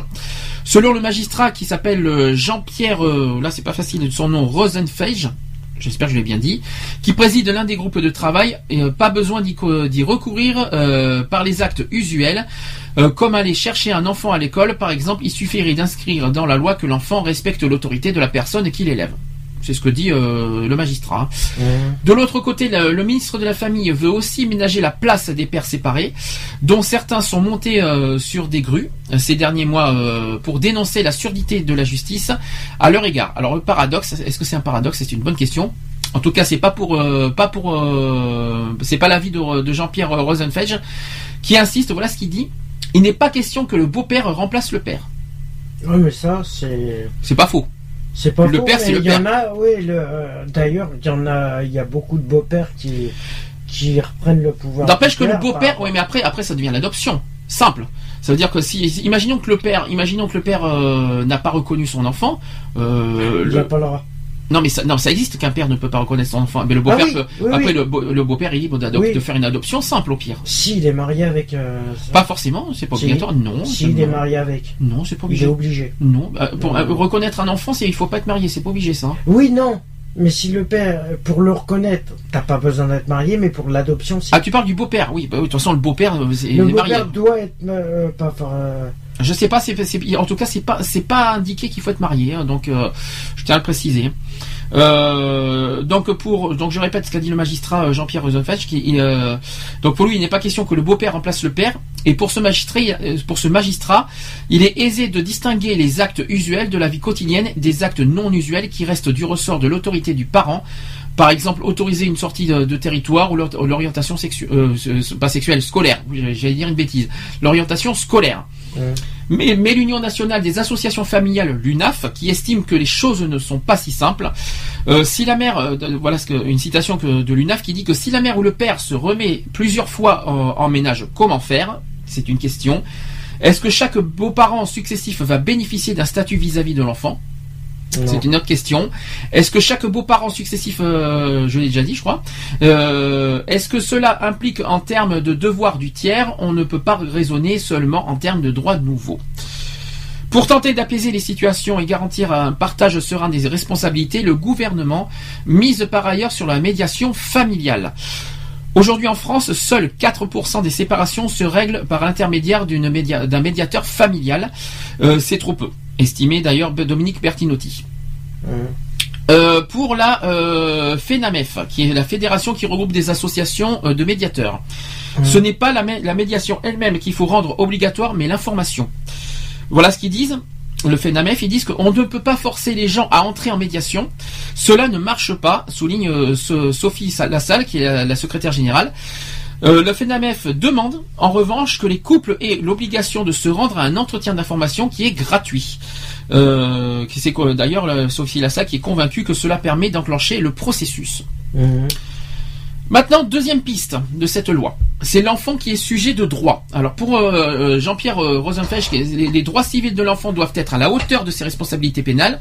Il rappelle d'ailleurs qu'un enfant peut aller en prison à 13 ans. Mhm. C'est vrai.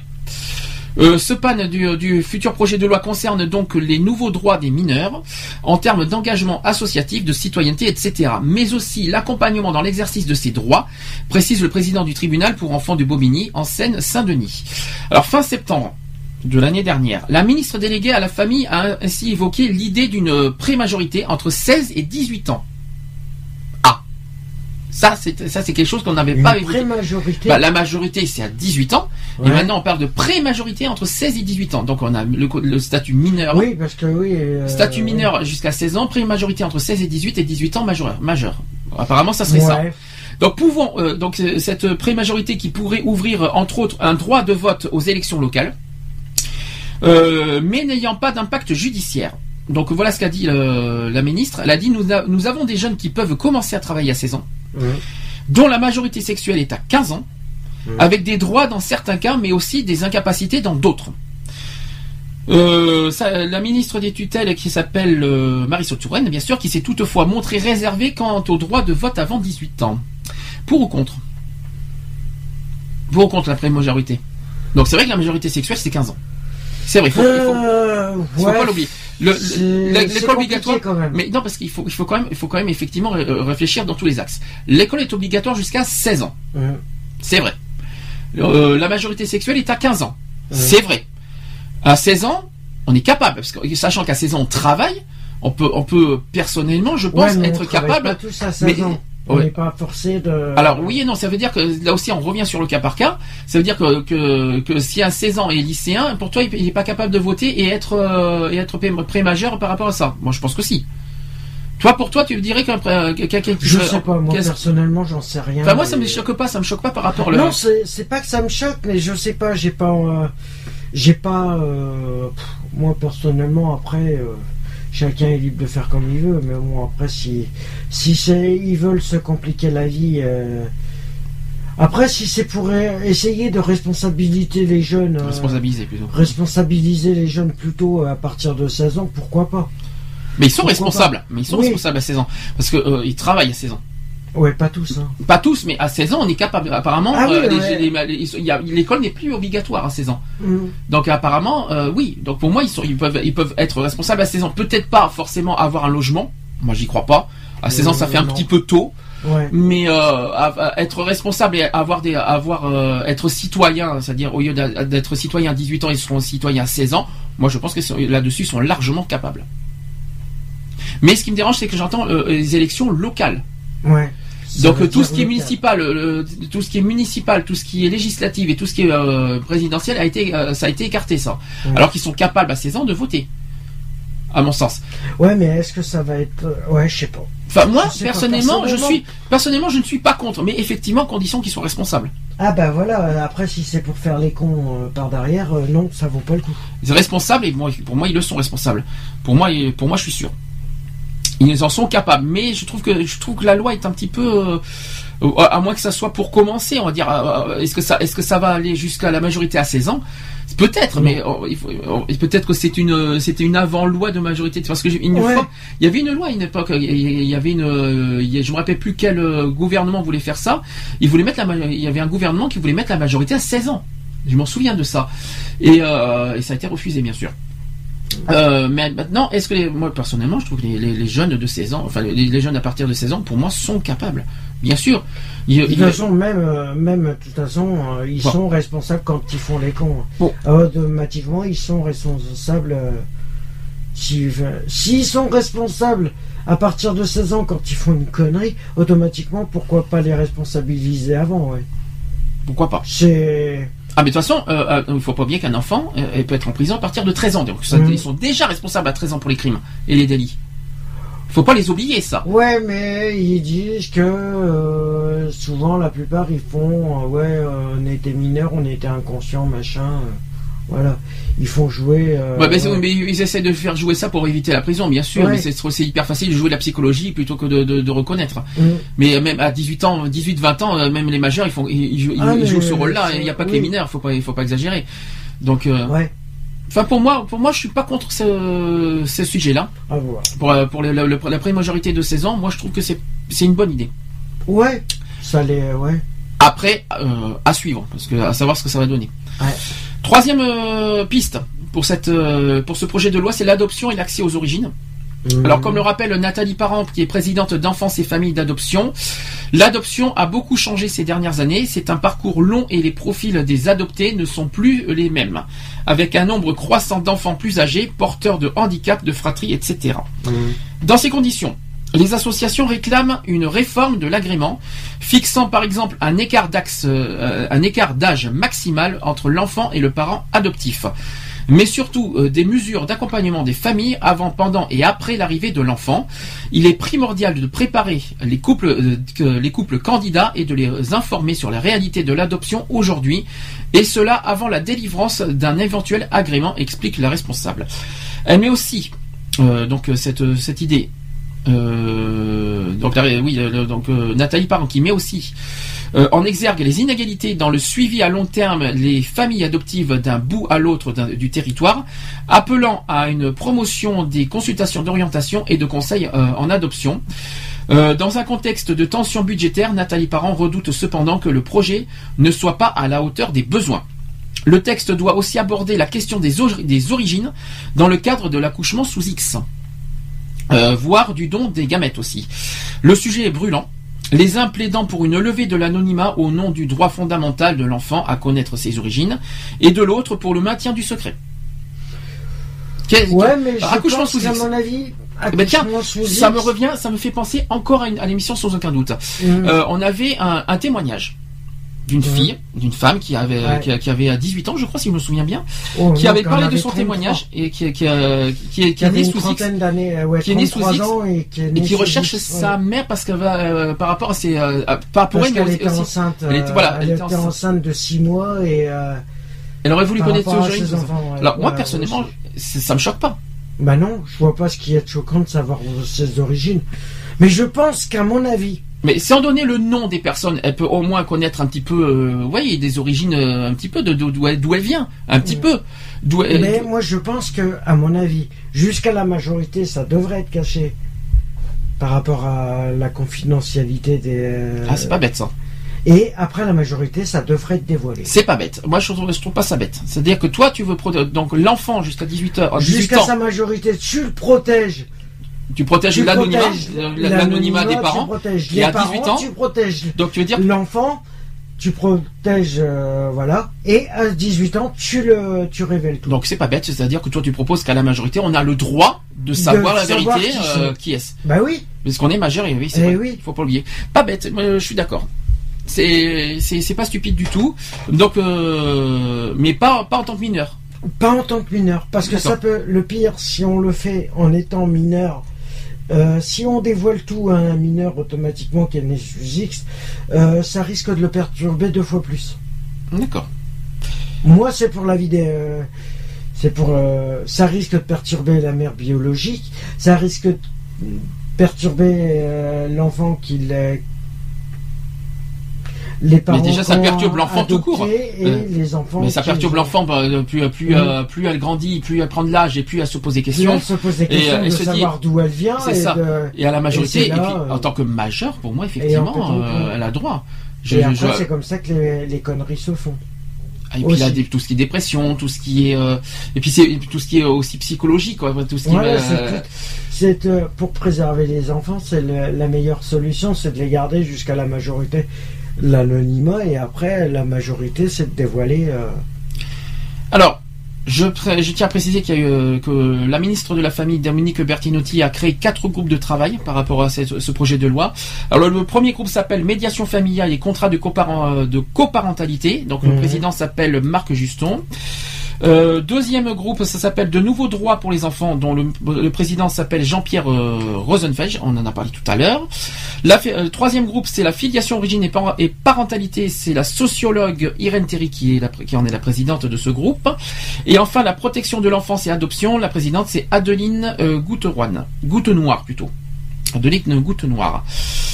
Alors, le gouvernement qui veut favoriser aussi l'adoption simple. Je vais expliquer tout ça. Parce que contrairement à l'adoption plénière dans ce cas, euh, dans le cas d'une adoption simple, les liens de l'enfant avec sa famille d'origine ne sont pas rompus. Le gouvernement étudie les moyens de favoriser les adoptions simples afin de donner une seconde chance familiale à davantage d'enfants recueillis par l'aide sociale à l'enfance, euh, l'ASE, dans le cadre du projet de loi famille. Euh, une citation qui dit Nous sommes en train de réfléchir sur ce que nous appelons une seconde chance familiale. Pour les enfants qui ne peuvent pas retourner dans leur famille biologique, a déclaré la ministre déléguée à la famille lors de l'émission Complément d'enquête sur France 2. Il s'agit pour ces enfants de ne pas forcément rester euh, dans le système euh, de la protection de l'enfance et vivre avec l'étiquette. ASE pour certains de l'âge de 2-3 mois jusqu'à l'âge de 18 ans, mais leur assurer un véritable avenir, a-t-elle ajouté. Alors qu'on lui demandait si cela signifiait favoriser les adoptions simples, la ministre a répondu oui, ça fait partie des solutions. Voilà ce que la, ministre a répondu. Euh, contrairement à l'adoption plénière, les liens de l'enfant avec sa famille d'origine ne sont pas rompus dans le cas d'une adoption simple. Madame Bertinotti a souligné que l'adoption internationale euh, se raréfie et qu'il faut faire évoluer les choses en France concernant la protection de l'enfance. Il faut aller vers un système qui certes protège contre une famille défaillante, mais offre une protection pour l'avenir de l'enfant qui est sorti de son milieu euh, familial. Des familles adoptives peuvent euh, apporter beaucoup d'amour et de sécurisation à ces enfants, a fait valoir la ministre. Aujourd'hui, nous, nous avons un système euh, où pour un certain nombre d'enfants, dont on sait pertinemment qu'ils ne vont pas retourner dans leur milieu familial. On attend peut-être trop longtemps de prendre une véritable décision, a-t-elle d'ailleurs souligné. Dans un communiqué euh, aussi, la députée UMP qui, euh, qui s'appelle euh, Michel Tabarot a rappelé avoir déposé avec plusieurs députés une proposition de loi dans, en ce sens, qui a été votée en mars 2012 par l'Assemblée nationale et qui n'a jamais été inscrite par la majorité actuelle à l'ordre du jour du Sénat. Quelques 150 000 enfants sont placés dans les services de l'ASE, la plupart temporairement en attendant de retrouver leur famille. Quelques 2345 de ces enfants sont pupilles de l'État. Et oui, on l'a pas dit ça aussi, il faut quand même le souligner. Et donc potentiellement adoptables. Quelques 800 enfants sont adoptés en France chaque année. En outre, 1569 enfants étrangers ont été adoptés par des familles françaises en 2012, contre 2000 l'année précédente et 4000 en 2006, selon les chiffres du ministre des, Affaires familiales. Ça veut dire que ce chiffre est, en constante baisse et c'est pas très normal. Oui, mais- Euh, les quatre groupes d'experts chargés de plancher euh, sur la future loi famille doivent rendre leurs conclusions d'ici à la fin janvier. On y est, donc euh, la semaine prochaine je vais en parler. Euh, outre l'adoption, ils doivent faire des recommandations concernant euh, la médiation familiale, les droits des tiers, donc les beaux-parents, les grands-parents, etc., qui sont impliqués dans l'éducation des enfants, ou encore de nouveaux droits pour les enfants. Voilà le sujet. Qu'est-ce que tu en penses de, tout, de, ce, pro, de ce projet de loi? Beaucoup Ouais. sur l'adoption, hein, faut Ouais, par souligner. rapport à l'adoption, euh, c'est vrai que là, je, me pose, euh, je me pose pas mal de questions parce que par rapport à des enfants qui sont de l'ASE automatiquement, euh, je pense que c'est encore du cas par cas parce qu'à mon avis, le problème c'est que c'est selon les conditions. Et par rapport à l'adoption simple, moi je, euh, je pense que ça peut être pas mal, mais il y a quand même des risques psychologiques pour le gamin. Ah, toi, pour toi, tu as vraiment peur, peur pour le. le- le- Est-ce que tu Le veux en parler problème, des est-ce que tu veux en parler. Je suppose que tu veux en- que c'est un truc personnel que tu veux en parler, je suppose. Ouais. Alors, personnellement, t'as pas été né sous X, on est d'accord. Je suis pas né sous Ça a X. été adopté. J'ai Bon. été adopté depuis Mais- l'âge de de ouais jusqu'à mes à l'âge de 5 ans. Mhm. Même bien avant, été adopté parce que j'ai fait pas mal de familles d'accueil, j'ai fait des, des foyers familles d'accueil. Et euh, voilà, moi été, euh, disons que le problème c'est qu'on a, en faisant mes recherches euh, par rapport à mon passé, euh, le problème c'est qu'on cache. Le, on, on cache. Oui, mais attends, je, Il y a je- des éléments voudrais- qui sont si cachés je peux me permettre, par rapport à l'ASE. si je peux me permettre, qu'on mette bien ton contexte par rapport à ton histoire. Tes parents t'ont pas abandonné à la naissance. Non, On est d'accord. non, j'ai T'as été retiré a à eu- la t'as naissance. été retiré, non pas à la naissance, t'as été retiré au bout d'un an, il me semble. Ouais, par rapport à un an après ma Un an naissance. après. ouais. T'as été retiré au bout d'un an. ouais. Donc t'as été à la DAS. Aussi, à part- t'as- L'ASE, t'as- ouais. euh, donc on est d'accord. Au bout d'un, euh, donc t'es- donc t'as toujours vécu dans ton enfance par des euh, personnes qui ne sont pas ta fa- qui ne sont pas, biolo- pas tes, la- tes parents biologiques. Hum, Jusqu'à quel âge? Jusqu'à mes 13 ans, je crois, tu 13 dit? ans, ouais. C'est ça, jusqu'à 13 ans. Et à l'âge, à l'âge de 13 ans, tu t'es posé des, est-ce que tu t'es posé, des questions pendant ton enfance? Qui étaient tes vrais parents? Est-ce que, est-ce que déjà tes parents, tes parents adoptifs te l'ont dit que t'étais, que c'était pas tes vrais parents? Ah oui, oui, ça, te l'ont dit quand? ça avait été. euh, Et ils te l'ont dit ben, Ça a été. Ça a été révélé, j'avais ben, le- lors du procès de mon père. Alors, ton procès de ton père, c'était, 9 ans. t'avais 9 ans. T'avais à peine 9 ans que tu savais que, que, que tu étais au courant. Tu Ouais. sa- et tu savais que euh, le procès, tu étais au courant que c'était ton père biologique. Ouais. Ça a dû être, mais, euh, je voudrais comprendre quelque chose. Euh, ils te l'ont dit à 9 ans. Ouais. Qu'est-ce que psychologiquement ça t'a, ça qu'est-ce que Ah bah psychologiquement moi, tu t'es dit psy- psychologiquement, ça m'a complètement, euh, ça m'a complètement détruit, moralement. Donc pour toi, Parce que moi, le, le problème que quand ils me l'ont dit, c'est. euh, en plus, ils me l'ont dit deux jours après le procès. à 9 ans. Ouais. Et tu trouves, et, et pour toi, est-ce que tu trouves normal qu'on dise, Euh, J'avais 15 ans Est-ce quand que ils me l'ont dit. et, hein. alors, quand tu avais 9 ans, euh, euh, quand t'avais 9 ans, quand on te l'a dit, est-ce que on te pro, est-ce que Non, tu- j'avais pas 9 est-ce ans, tu j'avais trou- 15 ans quand Est- ils me l'ont dit. Ah mais non, il y avait, t'avais 15 ans, t'avais 13 ans, il m'a fait sembler quand j'ai vu, euh, quand j'ai vu tes papiers, tes, tes- ton- 2005, ton histoire. euh, quand j'ai vu ton- euh, pas 2005, 95. Oui, plutôt parce que, 95 le projet. Bon. Le procès. mais, mais, euh, mais ce que- ce- il y a quelque chose que je ne comprends pas. Tu l'as su à 9 ans et après ils te l'ont dit officiellement à 15 ans. Et, Non, euh, ils me l'ont dit euh, ils me l'ont dit à 15 ans, mais je comme quoi que j'ai été adopté à ne- Oui, ils me l'ont dit. hein. C'est en fin de compte, à 9 ans, je suis tombé sur un courrier Hum. qui était adressé justement de l'ASE, mhm. de l'ASE qui était adressé à ma famille d'accueil. Et je me posais la question pourquoi ce- Parce que j'avais une convocation. euh, ça une pas, convocation. et ça t'a pas traversé l'esprit que, que tu portais le nom de, de- un nom que, qui ne, dont les, les parents, bio- tes parents adoptifs ne portaient pas?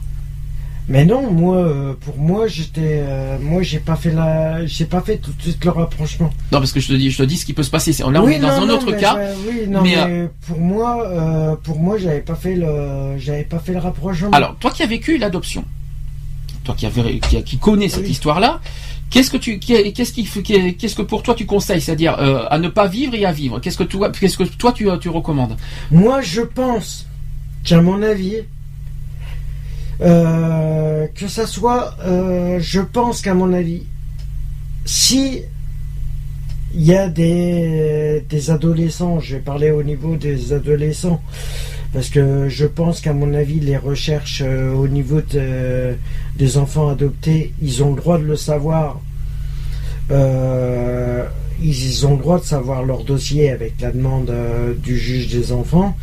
Euh, mais ça serait bien que les que les rapports, euh, parce que les rapports d'assistante sociale euh, du suivi de la ZE soient intégrales Oui, dans moi- les rapports moi, je te, moi, je te parlais pas. dans de- les dossiers. Alors, je te parlais pas de, au niveau administratif, je te parle du niveau psychologique. Ah, psychologique, si tu le sais. Comment plus tu le sais Plus tu sais que t'as.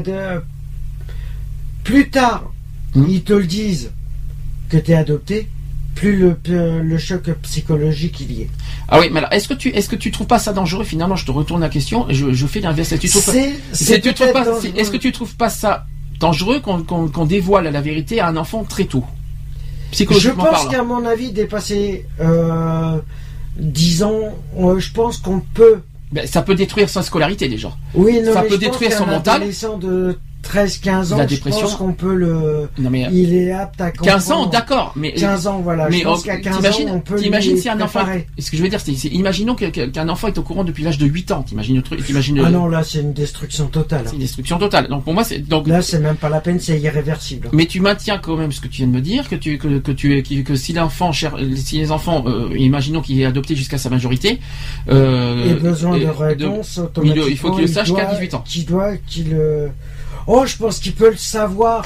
On peut l'informer à partir de 15-16 ans.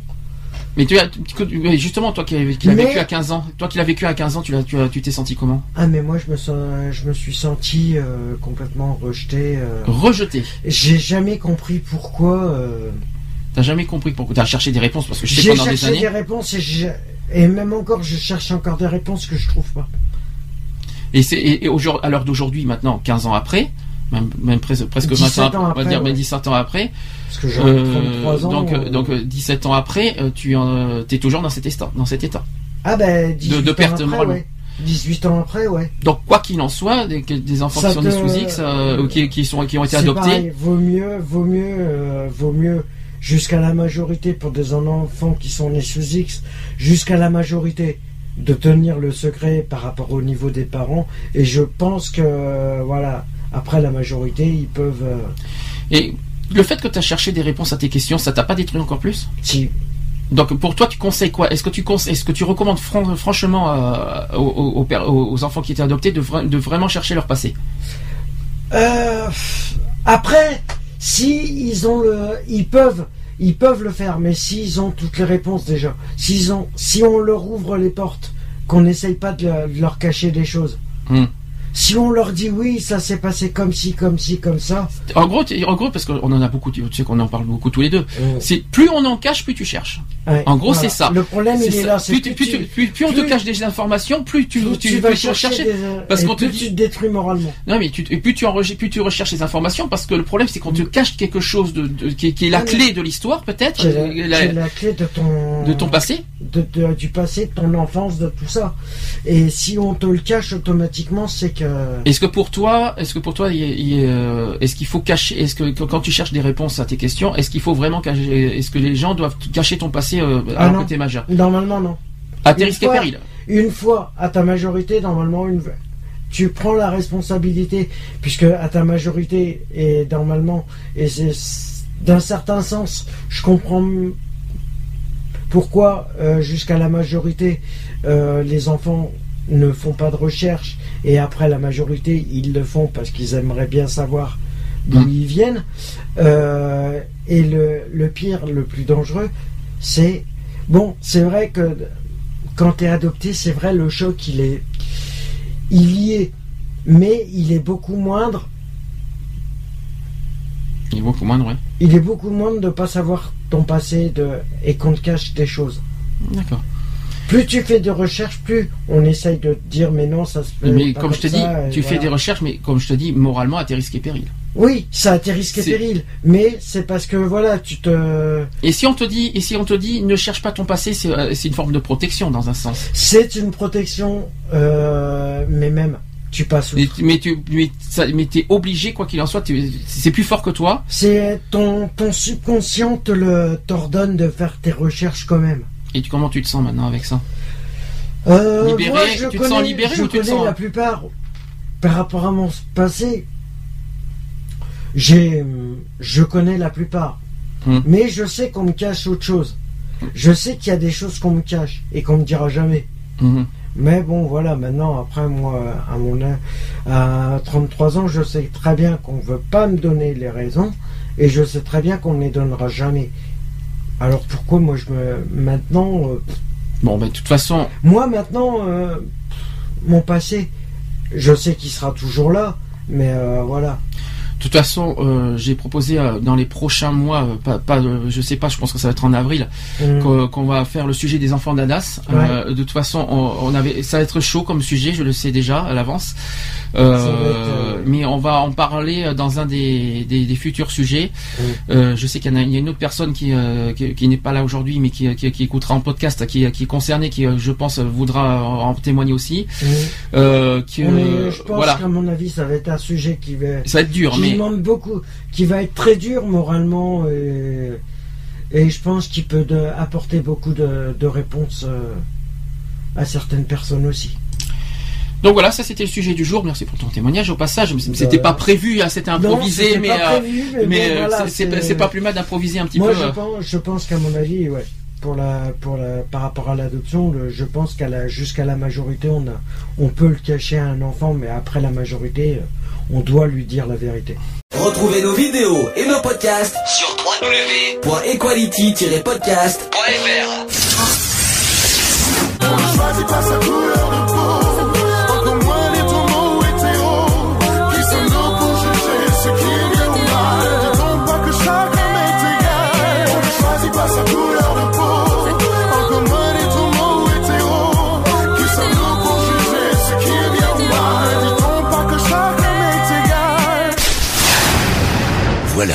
c'est fini. À très bientôt.